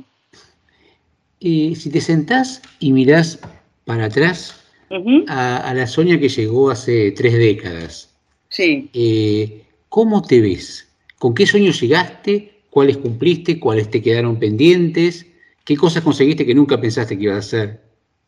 La radio, el teatro, trabajar en turismo. Todo eso nunca pensé que lo iba a hacer. O sea, en definitiva, eh, si yo me veo atrás, digo, eh, ¿qué hice? Viví. ¿A qué te dedicas? Cuando me preguntan qué haces, vivo. Eso es lo que hago. Porque digamos que la vida me... Mm, hay gente que enseguida entiende qué hacer, ¿no? Entonces le da con todo a esa actividad y desarrolla todo eso. Después uno se arrepiente, se aburre porque hizo siempre lo mismo. Yo tenía un sueño muy importante, que eso lo tuve siempre, que fue el del teatro. Yo cuando terminé la escuela en Argentina, me pregunté, ¿qué quieres hacer? Este, ¿Qué es lo que te nace realmente? ¿Qué es lo que tanto te gustaría hacer? Y era el teatro. Lo que pasa es que eh, eh, estás confundido en ese momento, sobre todo en mi época, ahora un poquito menos, por lo que se debe hacer y lo que te gusta hacer, sobre todo mi generación, la tuya también, porque vos, sos como yo, querido, no es que sos jovencito. Exacto. Entonces, ¿qué pasa? Eh, no, hay que hacer esto porque esto te da dinero, esto también, esto lo otro, te tenés que casar, tenés que tener hijos. Eh, o sea, todo, todo, digamos, una estructura de la sociedad como era. Pero claro, hay esas, eh, esa lucecita que uno tiene adentro, que es muy fuerte, el talento, ¿no? Lo apagamos tantas veces, justamente porque estamos distraídos por una, sociedad, una estructura, ¿no? Por los miedos que tuvieron nuestros padres, ¿no? Mis, mis padres vivieron una guerra fuerte, tuvieron hambre, pero mi, mi papá y mi mamá tuvieron ese hambre que te, te duele la panza. ¿No? Entonces, mi mamá este, compartía un huevo con mis dos tíos y mi abuela no, no comía para que ellos comieran el huevo, ¿no? Entonces, ¿qué pasa? Una persona que vive de esa manera, sobreviviendo, ¿no? Porque realmente estás haciendo lo posible para comer, ¿qué te va a decir? Te va a decir, esto te da plata, o sea, te, te, transmiten esto, pero no es maldad ni nada, es una comprensión que uno lo hace después con el tiempo, ¿no? En la vida vivís y empezás a entender por qué tus padres este, hicieron lo que hicieron. Primero uno se enoja, cuando sos adolescente, porque mi papá... Después, si somos inteligentes y sabemos descubrir sobre todo lo que queda cuando sacas todo lo que sobra, que es amor, ¿no? Cuando sacas todo lo que sobra, te queda el amor. Si descubrís eso realmente, que es fundamental, ese amor profundo y grande, que yo he tenido la gran suerte de poder descubrir, no solo con mi mamá, pero también ahora mi mamá no está, falleció el año pasado, con mis dos hermanos, ¿no? A pesar de nuestras diferencias, hay un amor fuerte eh, que va más allá de cualquier cosa, o sea, después nos podemos agarrar trompada, pero al final nos queremos, ¿no? No, eso es lindo, eso es descubrir esa cosa fuerte, ¿no? Entonces, eh, ahí, bueno, mm, le vas perdonando a lo que hicieron, que no te dejaron este, desarrollarte. Yo entré en la Escuela Nacional de Arte Dramático, en Argentina, en Buenos Aires, que era en French y Araos. Ahora se llama de otra forma. Y había, éramos unas 100 personas, 100 chicos más o menos, este, y que podían entrar 12. Y yo entré, pero entré así nomás. Hasta inconscientemente, ¿viste? Cuando no, dije, ¿qué hice tan...? Y entré como si nada, no me daba ni siquiera cuenta de esto, ¿no? Este, como a veces me dicen, ¿no? Pero qué bien lo que dijiste, y yo no me doy cuenta. Pero qué fue tan grandioso, ¿no? Entonces, como cuando algo lo tenés. Entonces, empecé y mi papá este, no quería, porque yo me tenía que casar, eh, tenía que tener hijos, al final no me casé, no tuve hijos, y no te digo cómo terminó mi vida, o sea, al final fue, fue para cualquier otra parte, pobre viejo. Pero bueno, me, me quiso igual. Este, mm, y no quería. Entonces al final abandoné porque había una, un, boicot en mi casa. En ese momento yo tenía 17 años, tenía 18 años y no me saludaban, no me hablaban. Entonces este, fue muy fuerte para mí, no tuve el poder y la fuerza de, de, encarar eso, ¿no? de hacer vivir más allá de todo eso. Necesitaba mucho el afecto, entonces decidí abandonar. Y la profesora de teatro, de recitación, me mandó llamar me dijo, no tenés que abandonar, esto es el error más grande que vas a hacer y un día te vas a acordar de este error y te vas a acordar de mí. No, no, no, yo me tengo que casar y abandoné. Después este, quise entrar en abogacía, o algo tengo que estudiar, ¿no? abogacía, porque me gustaba la parte del, del, abogado que decía esas cosas, ¿viste? Cuando está en el medio de la sala y que eso, o sea, lo más, lo más artístico. Hay un dicho en Argentina que dice, ¿serás lo que debes ser o serás abogado? Yo no fui abogada porque cuando vi, cuando vi todos los libros que había que estudiar, dije, no, esto no, no, no, lo puedo hacer. Hola Sonia, ¿cómo estás? Hola Sabrina. Te, te, quería preguntar, ¿qué fue lo que, lo que te hizo llegar a Italia, lo que te enamoró en su momento para quedarte ¿Y qué te enamora ahora para seguir eligiendo quedarte en Italia? Bueno, yo me vine para acá justamente porque estaba totalmente perdida como Adán en el Día de la Madre, dicen ahí, ¿no? Entonces, este, ¿qué hago? ¿Para dónde voy? Mi papá tenía su fábrica de zapatos, este, quería que yo fuera la, su, secretaria, que, pero no tenía ganas de hacer nada de todo eso, ¿viste? Sobre todo cuando tenés la papa pronta, como dicen acá, este, no tenés la necesidad de ir a trabajar. Entonces estaba ahí que no tenía ganas de hacer nada. Por suerte no degeneró en otras cosas, ¿no? Entonces, pero la frustración estaba porque uno necesita. Entonces mi papá me dijo, me decía siempre, anda a Italia, anda a Italia que ibas a hacer el servicio militar, como lo hice yo, ¿no? Él cuando hizo el servicio militar entendió para dónde quería ir. Y él decía, vas a Italia y vas a ver que ahí y entonces vine por eso, para encontrarme a mí misma. Después tenía otros mambos míos este, a nivel de elección sexual, entonces tuve que también, de, digamos, este, desatarme un poco de todo esto para entender mejor mi vida. No fue fácil, fue duro, ¿no? Porque era, eso no lo podía contar en ese momento, no lo podía decir. Y eso fue el gran secreto, digamos, ¿no? Para irme. Este, entonces, bueno, llegué acá y eso no lo podía decir. Mm, salía de una caja de cristal y vine y por eso te digo, cuando vos decís, ¿qué hiciste? Y viví como pude. Eh, empecé a buscar, primero eh, fui a lo de mi tío, o sea, fui a la casa de mi tío. Después estaba repitiendo los errores, porque estaba en la casa de mi tío, estaba tranquila, no tenía problemas de comer. Pero obviamente no salí a trabajar, hasta que después me fui a buscar un departamento y me fui, y ahí sí, acá tengo que hacerlo, de alguna manera. Y ahí empecé. Empecé a ver con muchísimo eh, dudas. Eh, fue, una vez me, me definieron un, un ciervito con los ojos, con tipo Bambi, ¿no? Con los ojos abiertos de miedo, que está ahí en el bosque, ¿no? Y está tratando de ver cómo hacer.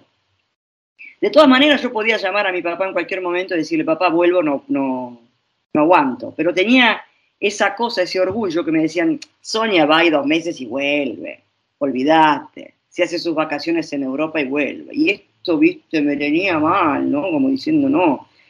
Y ahí empecé, empecé a trabajar en, en restaurante, empecé esto, empecé otra que terminé en turismo. Es como que todo este esfuerzo me hizo sacar de adentro la, la creatividad como para encontrarle la vuelta a la vida. ¿no? Empecé a trabajar estaba contentísima cuando logré mi primer trabajo como turismo y empecé a, qué sé yo, viste, con, era, era una empleada, finalmente soy una empleada, marco la tarjeta, contentísima por ser una empleada en Italia, viste. Pero bueno, y así fue. Y después, este, a los 40 años, eh, me di cuenta que estaba, me di cuenta de lo que me había dicho la profesora de recitación, porque te- estaba trabajando en empresas de turismo, pero no, me, no era feliz, no, no me interesaba demasiado, viste, estar ahí, qué sé yo. Y bueno, entonces este, hice un- una fiesta de cumpleaños a los 40 años y dije, bueno, me voy a regalar el debut artístico. Había visto una actriz de acá que se llama este, Lella Costa, que me decían que yo tenía la voz idéntica a Lella Costa, ¿no? Porque había hecho un curso de dicción italiana, hice varias cosas como para ver si podía entrar de alguna manera a hacer algo. Entonces, este, un amigo tenía una sala teatral, le pedí que me la prestara y ahí organicé mi fiesta de cumpleaños. Eh, me había quedado sin trabajo, o sea, ese fue otro, otro momento importante porque la empresa se había quebrado. Y este, conté la historia de mi vida hasta los 40 años. Y dije, me voy a regalar el, debut artístico, me la canto y me la sueno, como, me dicen, como se dice acá en Italia. Me agarro a todos mis amigos, me los pongo ahí en una sala y tengo amigos, o sea, el público me lo, me lo, me lo traigo yo. ¿Viste? Listo, ya está. Y me regalo el coso. Y me escribí la historia de mi vida, que en ese momento era un drama porque se estaba terminando una mía, una mía relación sentimental, la más importante de mi vida, se terminaba en ese momento. Así que bueno, fue el drama de mi vida, pero 40 años lo hacía en ese momento, no podía esperar otro año. ¿Qué voy a hacer? ¿La fiesta de 41? No, eran de 40. Entonces, este, ahí hice eso y con esa fiesta y con ese monólogo que duró dos horas y media y no se fue nadie porque todo el mundo quería verlo cómo terminaba. Yo dije, se van a morir, pero bueno, no, no se murió nadie, se quedaron. Los que no me conocían, hasta se quedaron para saber cómo terminaba la historia. Con la guitarra que cantaba, viste, canciones y que yo. Y de ahí empecé a jugar con el teatro. Escribí una historia sobre eh, Evita Perón, y que yo no sabía nada de Evita Perón, ¿viste? Solo que éramos antipenoristas y que y pero alguien me decía, mirá que esta mujer y qué sé yo, y al final empecé a buscar, me apasioné a la historia de esta mujer como personaje. Este, tengo hasta el cuadro y todo, que cuando ven me dicen, estás loca y qué sé yo, pero bueno, fue ese también una historia muy interesante, porque no es si sos peronista o no sos peronista, no tiene nada que ver. Es por qué existió y ese problema por el cual Evita existió todavía no se terminó en Argentina. Entonces es una invitación a ver por qué pasan ciertas cosas. Y tan, es tan lindo el, espectáculo que al final peronistas y antiperonistas me felicitaron. Y esto te da la pauta ¿no? de cómo es. Nunca lo voy a ir a hacer a Argentina porque es más peligroso hacer un espectáculo así en Argentina. No quiero que me maten. Este, y ahí fui que empecé a jugar con el tango también, hice un, espectáculo sobre el tango. Y, y, eso fue lo que empecé a entender esta historia, digamos, de quedarme, ¿no? Porque la cosa se estaba... Claro, cuando la pandemia eh, entró, eh, todo se... Ahora es un terremoto, ¿no? Este, entonces es como decir, me estoy preguntando de nuevo, ¿qué estoy haciendo acá si tengo a mi familia allá?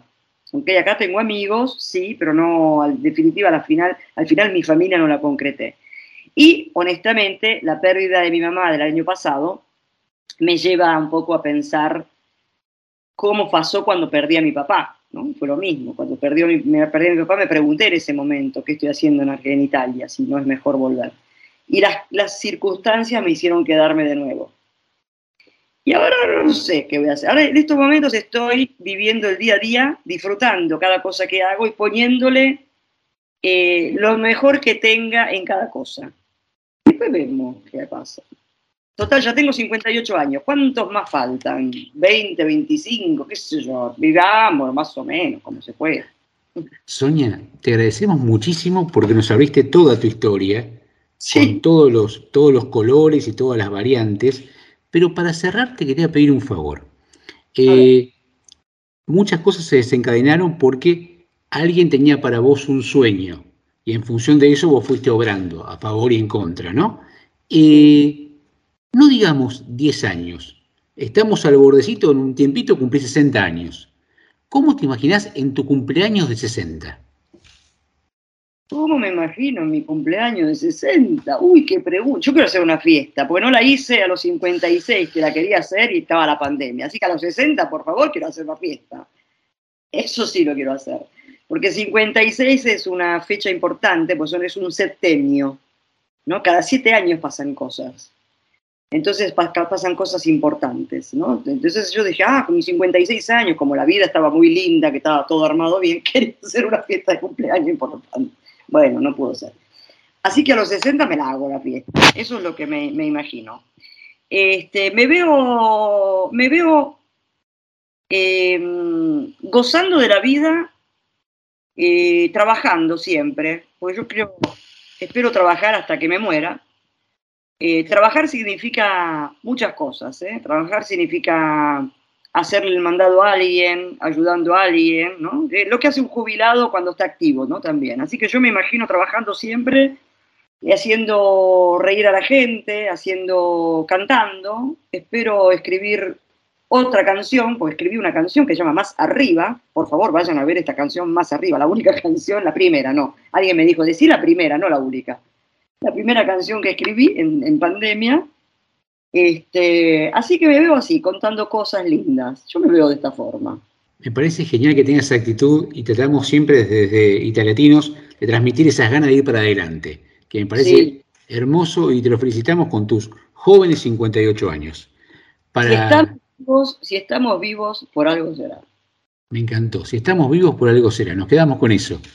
Y para cerrar este bloque, le vamos a pedir a nuestro operador Aldo si por favor nos puede poner de los Ramazzotti ¿Cuánto amor es ahí?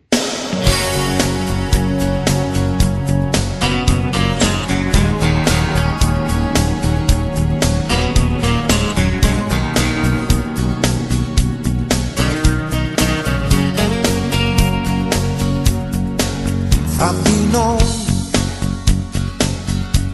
c'è bisogno d'armonia, poi diventa facile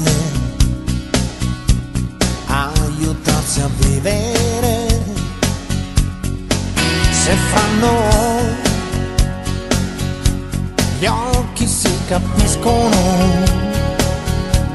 già le nostre anime viaggiano all'unisono. Ora tu, giovane amore mio, stammi bene accanto perché questo è solo il punto di partenza, tutto il resto poi verrà da sé tu lo sai quello che spero io.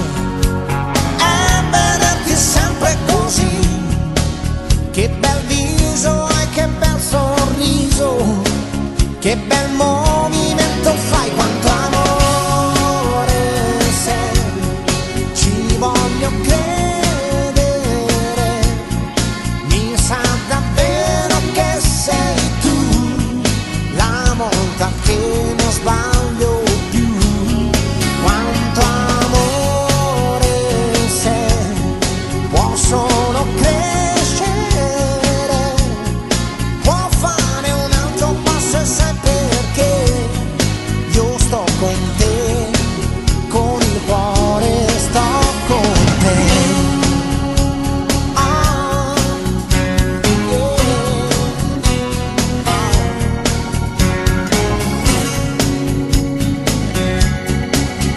Con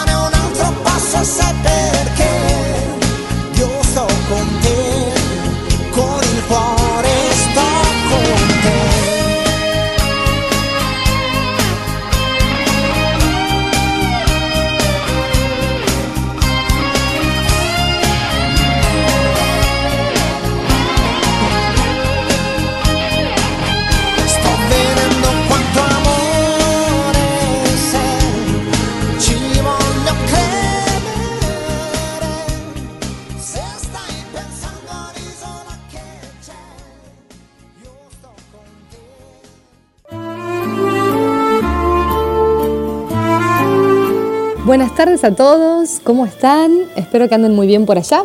Aquí estamos de nuevo en Badesi y como ya estamos acostumbrados, les quería traer un poco de historias, un poco de momentos vividos, un poco de lo que se viene haciendo acá en este lugar en el que hoy me toca estar en Italia trabajando de masajista.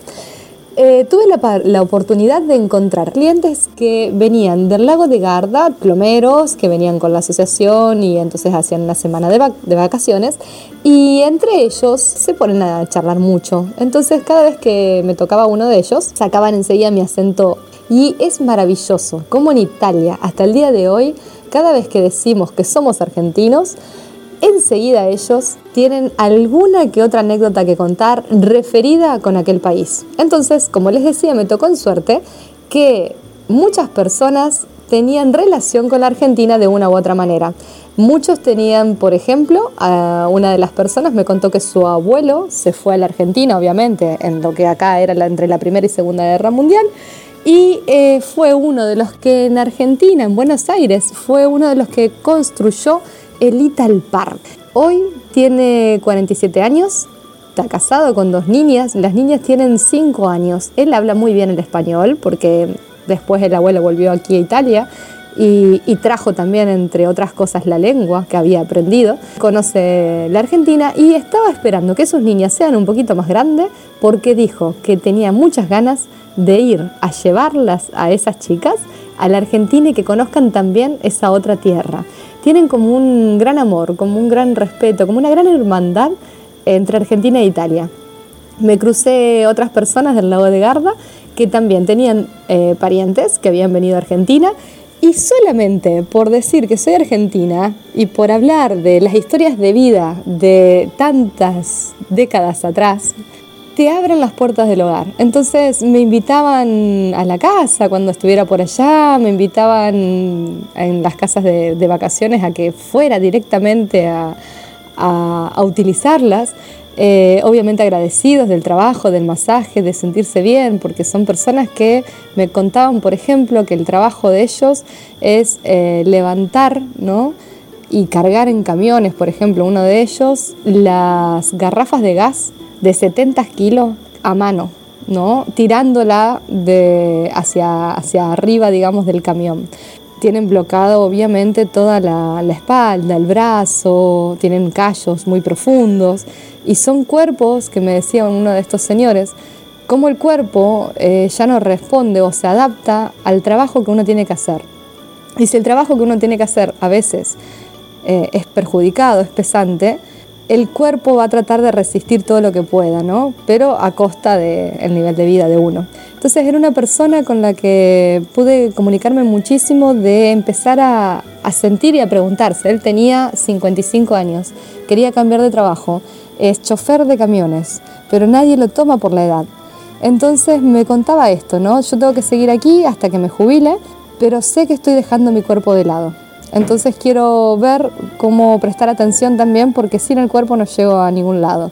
Así que me encontré con estas historias, historias que a través de los cuerpos nos iban hablando de la vida, de lo que hacemos, de lo que sentimos, de lo que pensamos.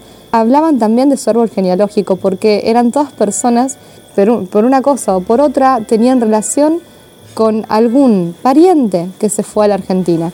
Entonces se maravillaban de sabernos a nosotros, muchos eh, nietos, bisnietos, que estamos hoy regresando a Italia y también buscando la identidad y a la vez la vida. Estas historias de, de ida y vuelta entre Argentina e Italia.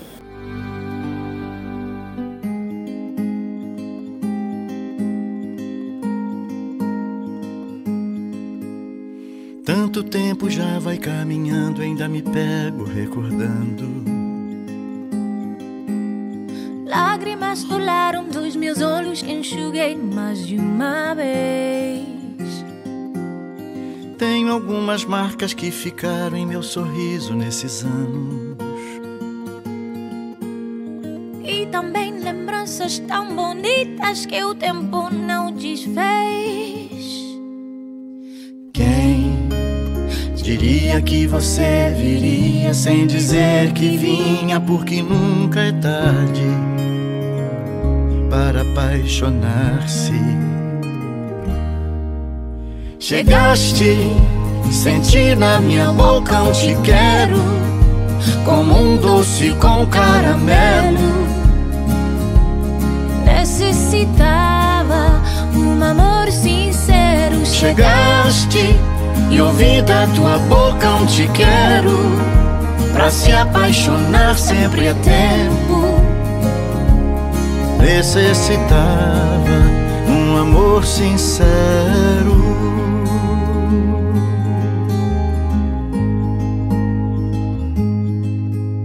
E agora que eu conheço os caminhos que me levam pros seus braços. Agora que o silêncio é uma carícia que a felicidade traz. Você e o seu sorriso iluminam minha vida e meus espaços. E chega me dizendo num sorriso: Não me deixe nunca mais. Diria que você viria sem dizer que vinha, porque nunca é tarde para apaixonar-se. Chegaste, senti na minha boca um te quero como um doce com caramelo. Necessitava um amor sincero. Chegaste e ouvi da tua boca um te quero. Pra se apaixonar sempre é tempo. Necessitava um amor sincero.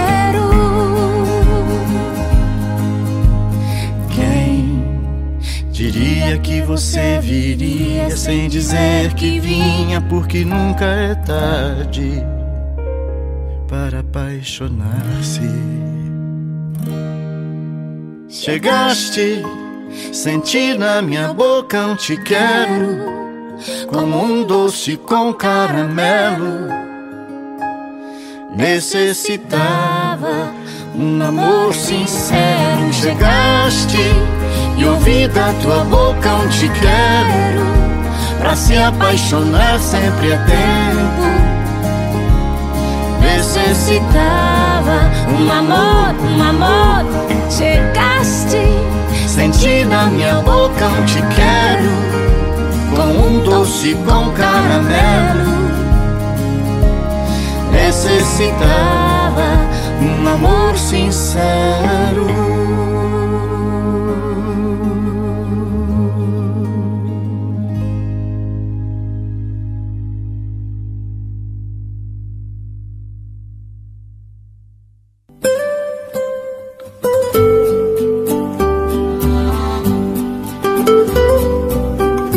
Seguimos en Literatinos. Sabri, ¿Se podrán comunicar con nosotros de alguna manera nuestros oyentes? Claro que sí. Se pueden comunicar al email italiatinosradio.gmail.com escribirnos al WhatsApp más 39 3463 0596 21 o al Instagram arroba italiatinos. Muchas gracias, Sauri. Está ya terminando el programa, está palideciendo la tarde, igual todavía hay sol, pero va siendo la hora de pensar en, comer, estamos en viernes y es el momento en el que contamos qué habrá el viernes en la mesa del equipo de italiatinos. Florencia, ¿qué habrá por la zona de, de tu casa? Y es sorpresa porque es el cumple de Fer, así que no lo puedo decir al aire porque está acá al lado mío. Pero voy a decir que hay una torta y que estuve guardando el dulce de leche, el poquito que quedaba, para ponerle al bizcochuelo. Porque habíamos traído un frasco de dulce de leche y queda muy poquito. Así que bueno, eso, eso puedo decir. Pregunta, ¿son, ¿son los dos golosos, los dos les gusta lo salado o comen de todo? No, comemos de todo. De- Depende, depende de la ocasión. A la mañana por ahí lo dulce y a la tarde lo salado. Yo creo que los dos coincidimos con que primero lo salado y cada tanto un antojo Sí. dulce. Es, es así. ¿Algún antojo de Fernando gastronómico así especial, Florencia? pastel de papa, empanadas de carne. bueno, todas esas cosas que eh, acá faltan un poquito, pero, pero bueno. Todo livianito. Sí, sí, bueno, pero si hablamos de antojos, no tiene por qué ser. Y Fernando, hablando de gastronomía, ¿algo que hayas descubierto cuando llegaste a Italia y que te enamoraste? No, acá me enamoré de la, de la pizza, de la, la pizza diferente. Fuimos a un lugar a Porto, en Porto San Giorgio que nos enamoramos. Encontramos ahí nuestro lugarcito para volver cada vez que, cada vez que pasamos por ahí. Una pizzería excelente. No recuerdo el nombre, pero así Sí, una- yo sí. ¿Cómo se llama? Vamos a hacer la publicidad gratis. Mondo Pizza. Cada Mundo Pizza, sí. Es una pizzería normal, pero la pizza es exquisita. Así que, ¿Alguna pizza en particular, algún gusto? Margarita, uy, solamente la que comimos allá tenía panceta, no sé el nombre, porque tienen unos nombres, cada una tiene un nombre distinto. Y yo acá, ante la duda, cuando me dicen, ah, el otro día que me dijeron en mi cumpleaños, que si queríamos comer pizza, dije margarita porque es la primera que me acuerdo. Pero no por nada en particular. Todas son ricas igualmente. Buenísimo. Sabri, ¿cómo están las cosas a nivel gastronómico por San Benedetto? Bueno, esta noche vamos a comer eh, algo que trajo Julián, porque Julián viene como a las 8 más o menos, o sea, ya está terminando el programa y ya vino y ya vi lo que trajo, eh, de, de comer del restaurante, o sea, del, del hotel donde trabaja. Él trabaja en la playa, pero el hotel tiene un restaurante. Entonces, a veces trae la comida que sobra, como ya conté en situaciones anteriores. Bueno, esta vez trajo unos filet de carne, que parece carne, no sabemos si vaca o cerdo, pero son como muy finitos, eh, con unas bombas de arroz con curry empanado rellenos de mozzarella que se ven buenísimos. Qué buena pinta que tiene eso. Ya decirlo parece rico. Buenísimo, buenísimo. Sí. Aparte cocinan súper rico en ese restaurante, o sea, no hay nada que haya traído que sea feo. Mejor todavía. Eh, en casa vamos a comer también eh, pechugas de pollo, que generalmente las abrimos al medio para que queden más blanditas y las pintamos con un poquito de manteca para que queden doraditas, eh, como, como un detalle. Y siempre le damos a los chicos la posibilidad que tengan o arroz frío o, eh, o tener eh, maíz o que tengan tomate o que tengan que armen su plato como ellos quieren. ¿sí? Porque estamos ahí huevo duro, generalmente hay piselli, y cada uno lo va armando como, como le va pareciendo. Así que, porque es verano, voy a comer cosas relativamente livianas, ¿sí? Porque después, si no, a la noche eh, pesa mucho. y después de la parte gastronómica, le pedimos a un miembro del equipo que por favor nos cuente alguna canción que quiera compartir con nosotros y nos dé el motivo por el cual la eligió para luego presentarla. Bueno, yo quería compartir con la hermosa audiencia de Italiatinos una canción que me lleva a mi infancia y mi adolescencia. Recuerdo que con mi mamá, cuando teníamos un día donde ella o yo estábamos de bajón, ponía esta canción a todo volumen y me invitaba a bailar con ella. La música tiene un poder hermoso de cambiar el ánimo, así que nada, esta canción especialmente. y bueno, se la quería regalar a ella, eh, a mi madre, y la canción es de Celia Cruz, La vida es un carnaval.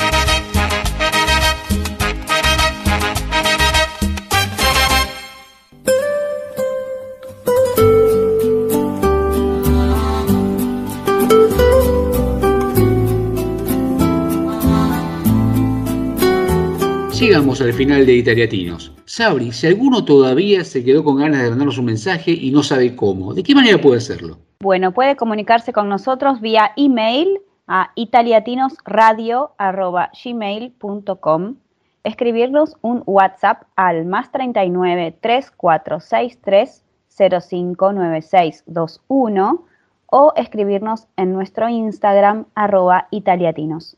Muchas gracias, Sabri. Y hacia el cierre del programa siempre le estamos pidiendo a nuestros oyentes y a nuestro equipo si por favor nos puede decir cuáles son los puntos más salientes que, que rescataron del programa, que les impactaron más.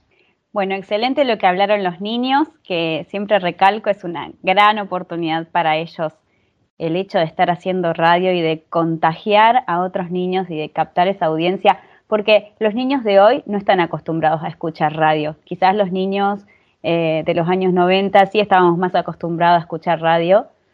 Los niños de hoy no están tan acostumbrados y que haya una voz eh, muy joven como ellos en la radio les atrae, les, les suma para escuchar radio, que, para que no, no se pierda esto, ¿no? Tan lindo. Y luego de, de Sonia Belforte rescato sus preguntas, que son preguntas que se hace, creo, cualquier inmigrante, y es, ¿qué hice y, qué estoy haciendo acá?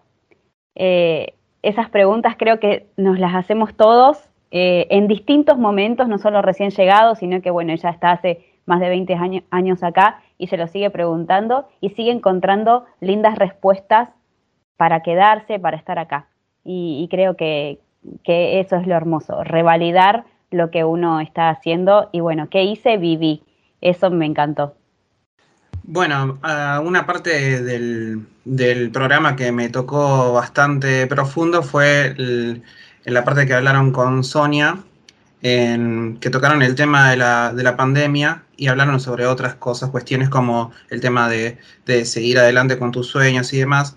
Y digo que me tocó muy, muy por dentro porque fue un momento bastante difícil en el cual habíamos eh, proyectado ya estar juntos con Flor. La pandemia, sí sí, sí, sí, Y ya habíamos proyectado estar juntos y tuvimos que, yo me quedé sin trabajo, Flor estaba también ahí medio que, que, que al final terminó perdiendo su trabajo también. Y bueno, tuvimos que reinventarnos, tuvimos que salir a ver qué, hacemos. Nos pusimos un, emprendimiento gastronómico que, que, estaba muy lindo, que al final terminó teniendo un nombre del, lugar donde, donde están los tíos de Flor. Conversano, conversano. Que es conversano. y, después, bueno, ya después tuvimos el, emprendimiento de informático que nos permitió eh, hacer este sueño que, que es estar acá. Y con esto recalco lo que dijo Sonia, que nunca pensó que, iba a ser lo que, lo, que, lo que quería hacer, que era, que era teatro, y a eso además le, terminó sumando radio y turismo. Así que me alegro mucho por ella y, espero que, todo lo que se proponga le, vaya muy bien. Bueno, ah, yo quería resaltar lo que dijeron las chicas en su bloque, las niñas, de lo que vendría a ser cómo cada uno acá tiene su huerta, ¿no? Esto a mí me quedó grabado y es lo primero que te das cuenta cuando llegas acá a Italia. Y es increíble cómo los niños lo, tienen ya asimilado, estando hace poquito tiempo acá, como muy normal. Contaban que el vecino tenía su plantación de tomates, que ellos tenían su plantación, su huerta, que tenían la selga, no me acuerdo bien si habían dicho la selga o la albahaca. Y esto acá, cada cachito de tierra lo tienen cultivado. Si vos tenés una casa, tienen cada cachito de tierra cultivado la gente, es como la cultura de acá. Así que bueno, es muy interesante y la gente que esté en Argentina escuchando, también tener su huerta es muy lindo, eh, así que podrían implementarlo allá. Mm, más allá de, subrayar lo que dijeron ustedes, que me encantó muchísimo, me, quedo con la entrevista de Daniel y Raquel, que inauguraron una librería en Madrid, que no dice, pero en Madrid hay un montón de librerías. Sí, de hecho, técnicamente hay un montón de librerías, pero ellos quisieron un lugar abrieron un día con globos y caramelos para que fuera una fiesta. Y un lugar que es un bar y es librería. Y la gente se apodera de ese lugar. No es que va pedir un título, lo paga y se lo lleva. Se sientan, se acomodan, agarran la silla y se ponen al lado a ver los libros. Y ese, ese, esa vida cultural que generan es hermosa y es eh, recrear cosas que nosotros en Argentina estamos bastante acostumbrados a este modelo de librerías, aquí en, en España y en Europa generalmente no, y cuando uno ve que lo más lindo de su patria está en Europa, eh, realmente lo agradece y lo celebra. Me parece algo lindísimo, lindísimo. Eh, antes de irnos, la frase, la frase que un miembro del equipo le regala a toda la audiencia de Iteratinos para este fin de semana. Bueno, yo más que una frase les voy a dejar el extracto de un libro que es uno de mis libros preferidos, sino el más preferido, eh, que es los manuscritos encontrados en Acra de Paulo Coelho. y habla sobre la soledad, pero desde un punto de vista que yo lo traigo a la inmigración, como para normalizar el tema de la soledad, porque uno cuando llega quizás se siente un poco solo, pero lo, lo bueno que te viene a traer esa soledad, y eso es lo interesante de este extracto.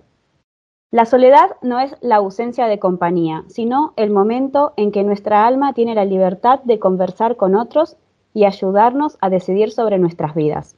Por tanto, benditos sean aquellos que no temen a la soledad, que no se asustan con la propia compañía, que no se desesperan buscando algo en qué ocuparse, divertirse o qué juzgar.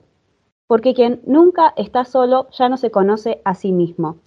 Y quien no se conoce a sí mismo comienza a temer el vacío. Pero el vacío no existe. Un mundo gigantesco se oculta en nuestra alma, esperando ser descubierto. Está ahí con su fuerza intacta, pero es tan nuevo y tan poderoso que tenemos miedo de aceptar su existencia. Bellísimo, Sabri, muchísimas, muchísimas gracias. Bueno, hemos llegado al final del programa. Muchas gracias por estar ahí. Ustedes son el sentido de este programa y tratamos de que cada viernes sea un encuentro hermoso que tengamos y compartamos lo que cada italiatino va haciendo a lo largo de Italia y también Europa. Le mandamos un saludo enorme, que tengan un hermoso fin de semana. Lo saludamos a Aldo, nuestro operador transoceánico, y quien es el que puede permitir que todo esto salga organizado y armado y ustedes lo escuchen lo mejor posible. Y le vamos a pedir, para terminar y salir bailando de este programa, un temazo de los 80 del grupo Aja, Take On Me. Que tengan un hermoso fin de semana.